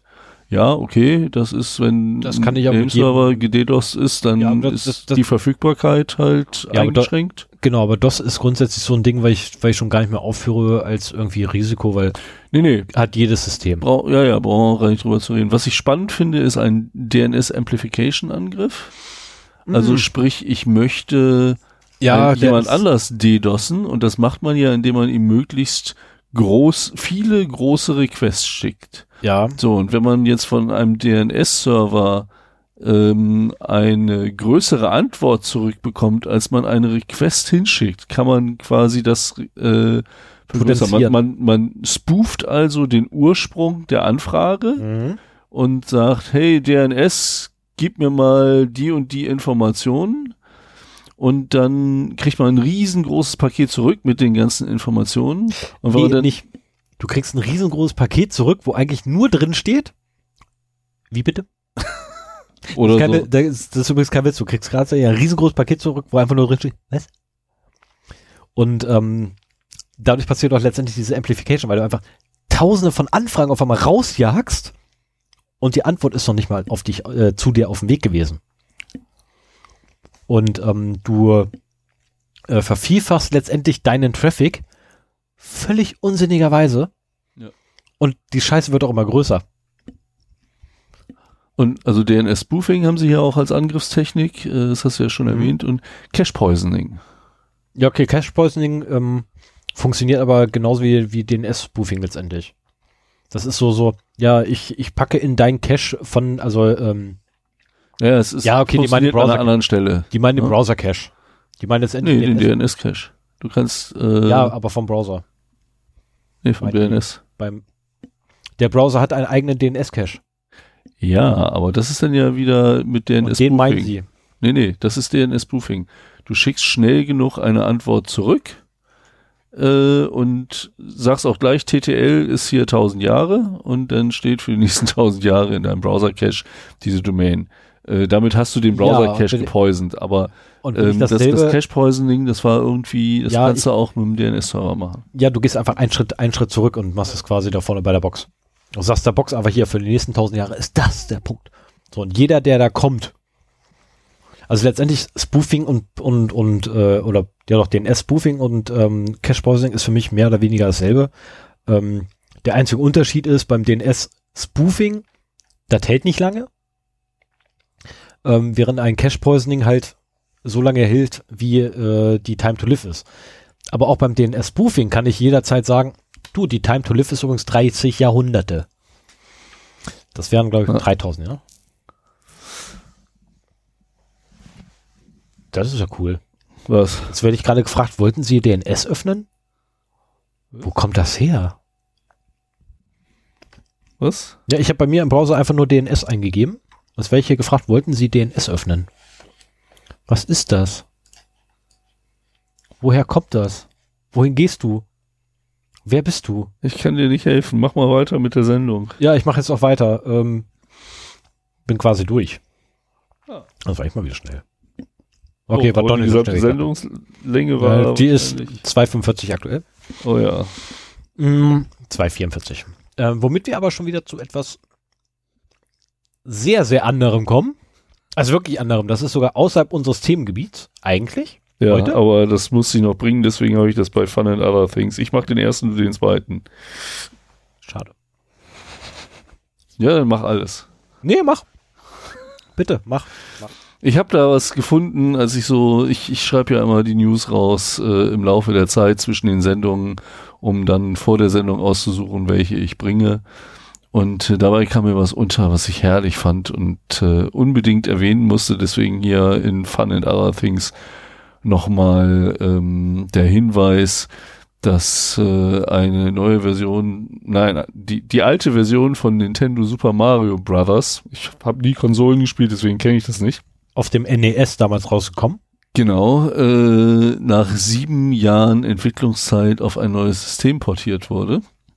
Naja, neu auf ein altes System passiert wurde. ja, und zwar als, als auf den, NES. auf meinen heißgeliebten ersten Computer, den Commodore 64.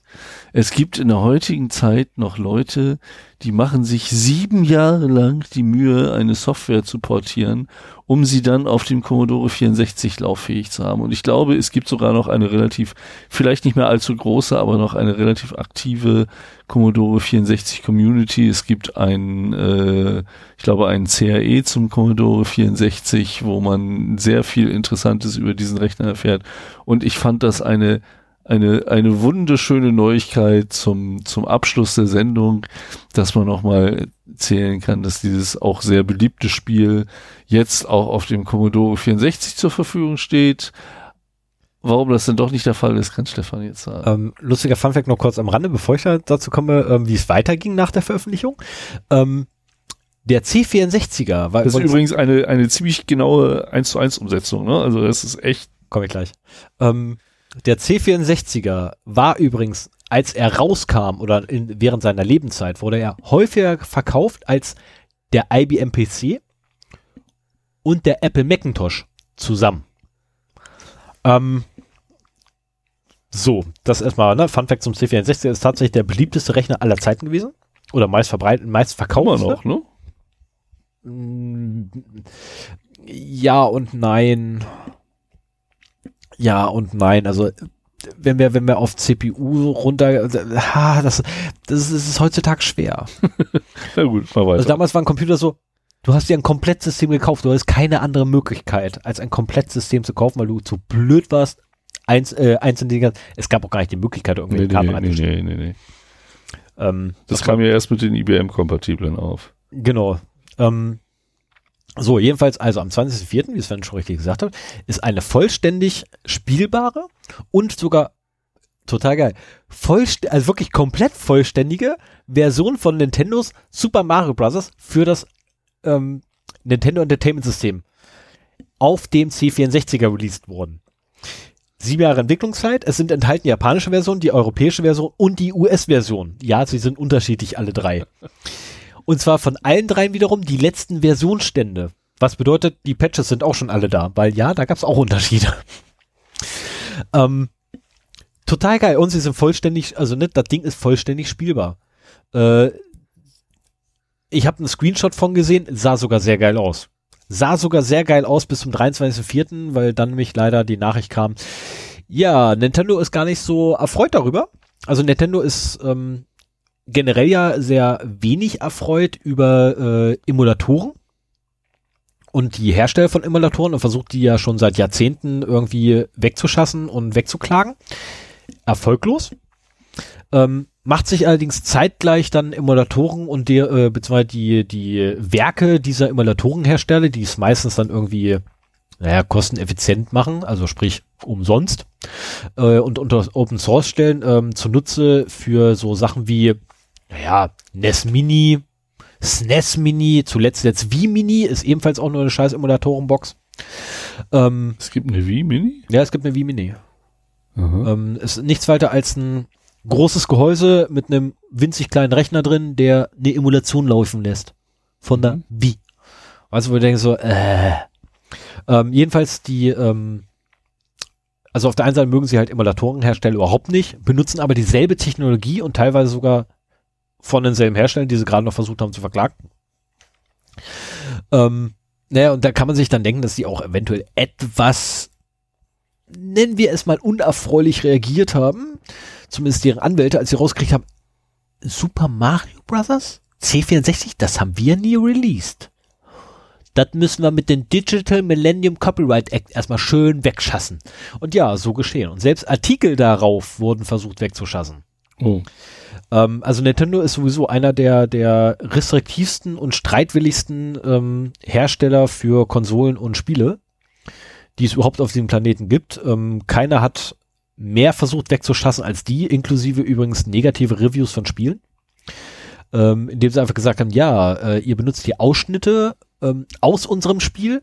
Das ist verboten. DMCA, Beth weg. Äh, ist nur blöd, weil na, das war ein amerikanischer YouTuber damals. Äh, fällt unter Fair Use.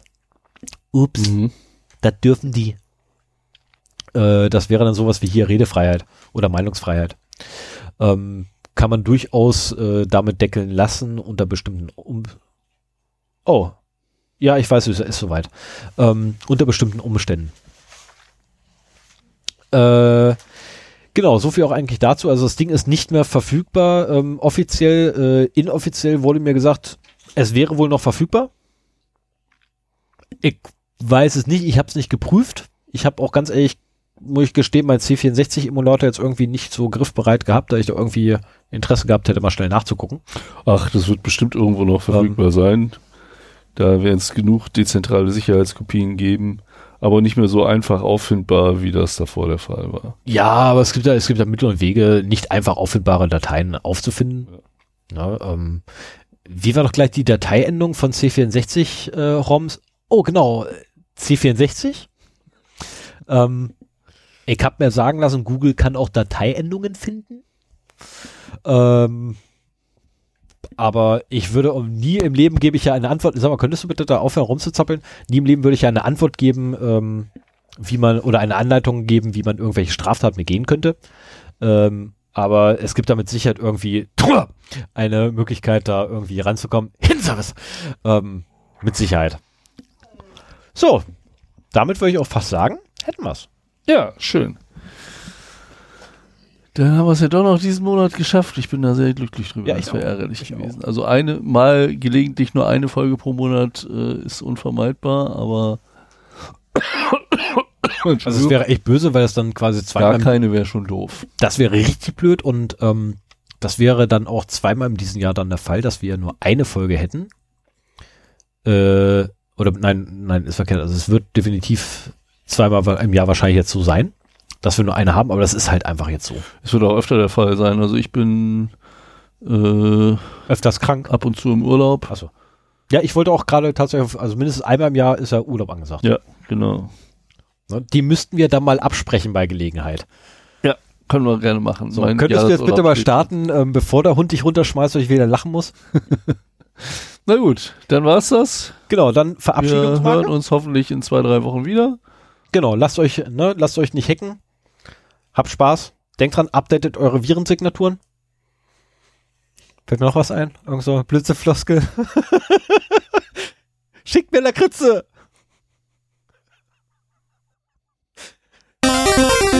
Mach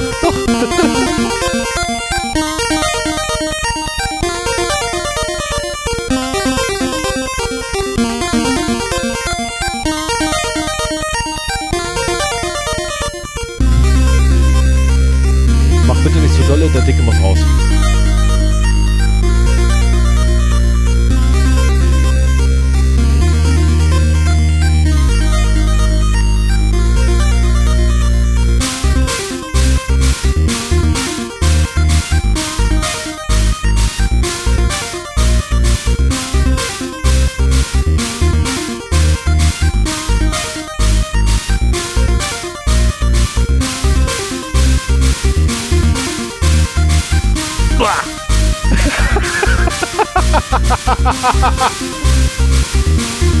du wurdest geleckt.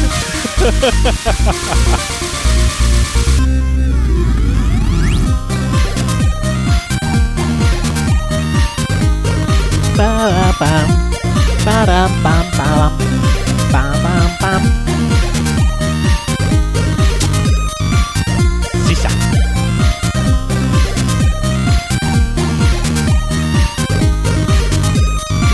heute auch ey. Mhm. Aber jetzt lässt er die Zunge nicht bei sich. Komm her. Rico, komm her.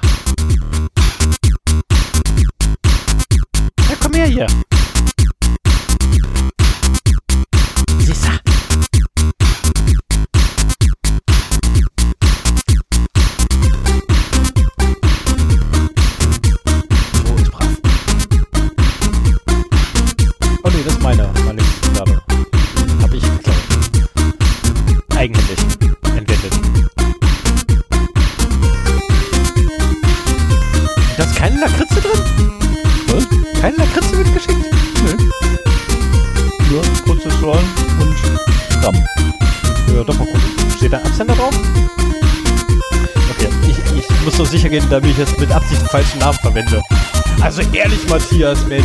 Hättest du mal eine Packung Lakritze mit reinpacken können. Nee, ist schon in Ordnung. Kann ich drauf hören.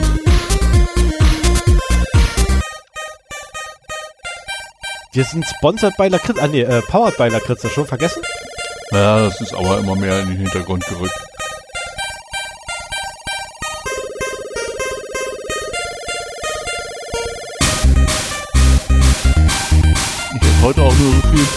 Habe.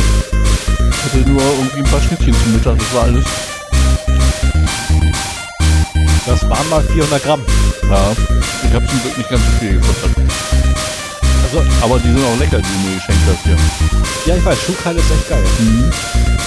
Ähm, kannst du mal da runterregeln? Obwohl ja gegen die Musik an, geht ja gar nicht. Ähm, kurze Erklärung, ich habe äh, Sven Schulkreide geschenkt. Das ist so in, in, in Minze, Minze, ne? Ich habe keine Ahnung. Ich glaube, so das ist Minze Menthol oder so ähnlich äh, eingewickelt in der Kritze. Schicht. Mit, mit Drumrum. Salmiak noch zusätzlich drum, äh, in der Mitte. Ähm, 400 Gramm Packung und meine eine hat so eine 400 Gramm Packung von Rexim seit 1977. Lass mich mal reingreifen. Caramel Rocks. Ohne künstliche Aromen. Ähm, die Packung ist fast leer. Bei mir zumindest. Ähm, was dem geschuldet ist, wir hatten halt echt kein, kein, kein wirkliches Essen heute. Es ist irgendwie. Wenn ich nicht im Büro bin, esse ich nicht ordentlich. Ich muss öfter im Büro sitzen. Ich darf nicht mehr so viel auf Schulung und Tagung. So, jetzt darfst du übrigens wieder hochregeln, weil ich bin jetzt durch mit dem Monolog.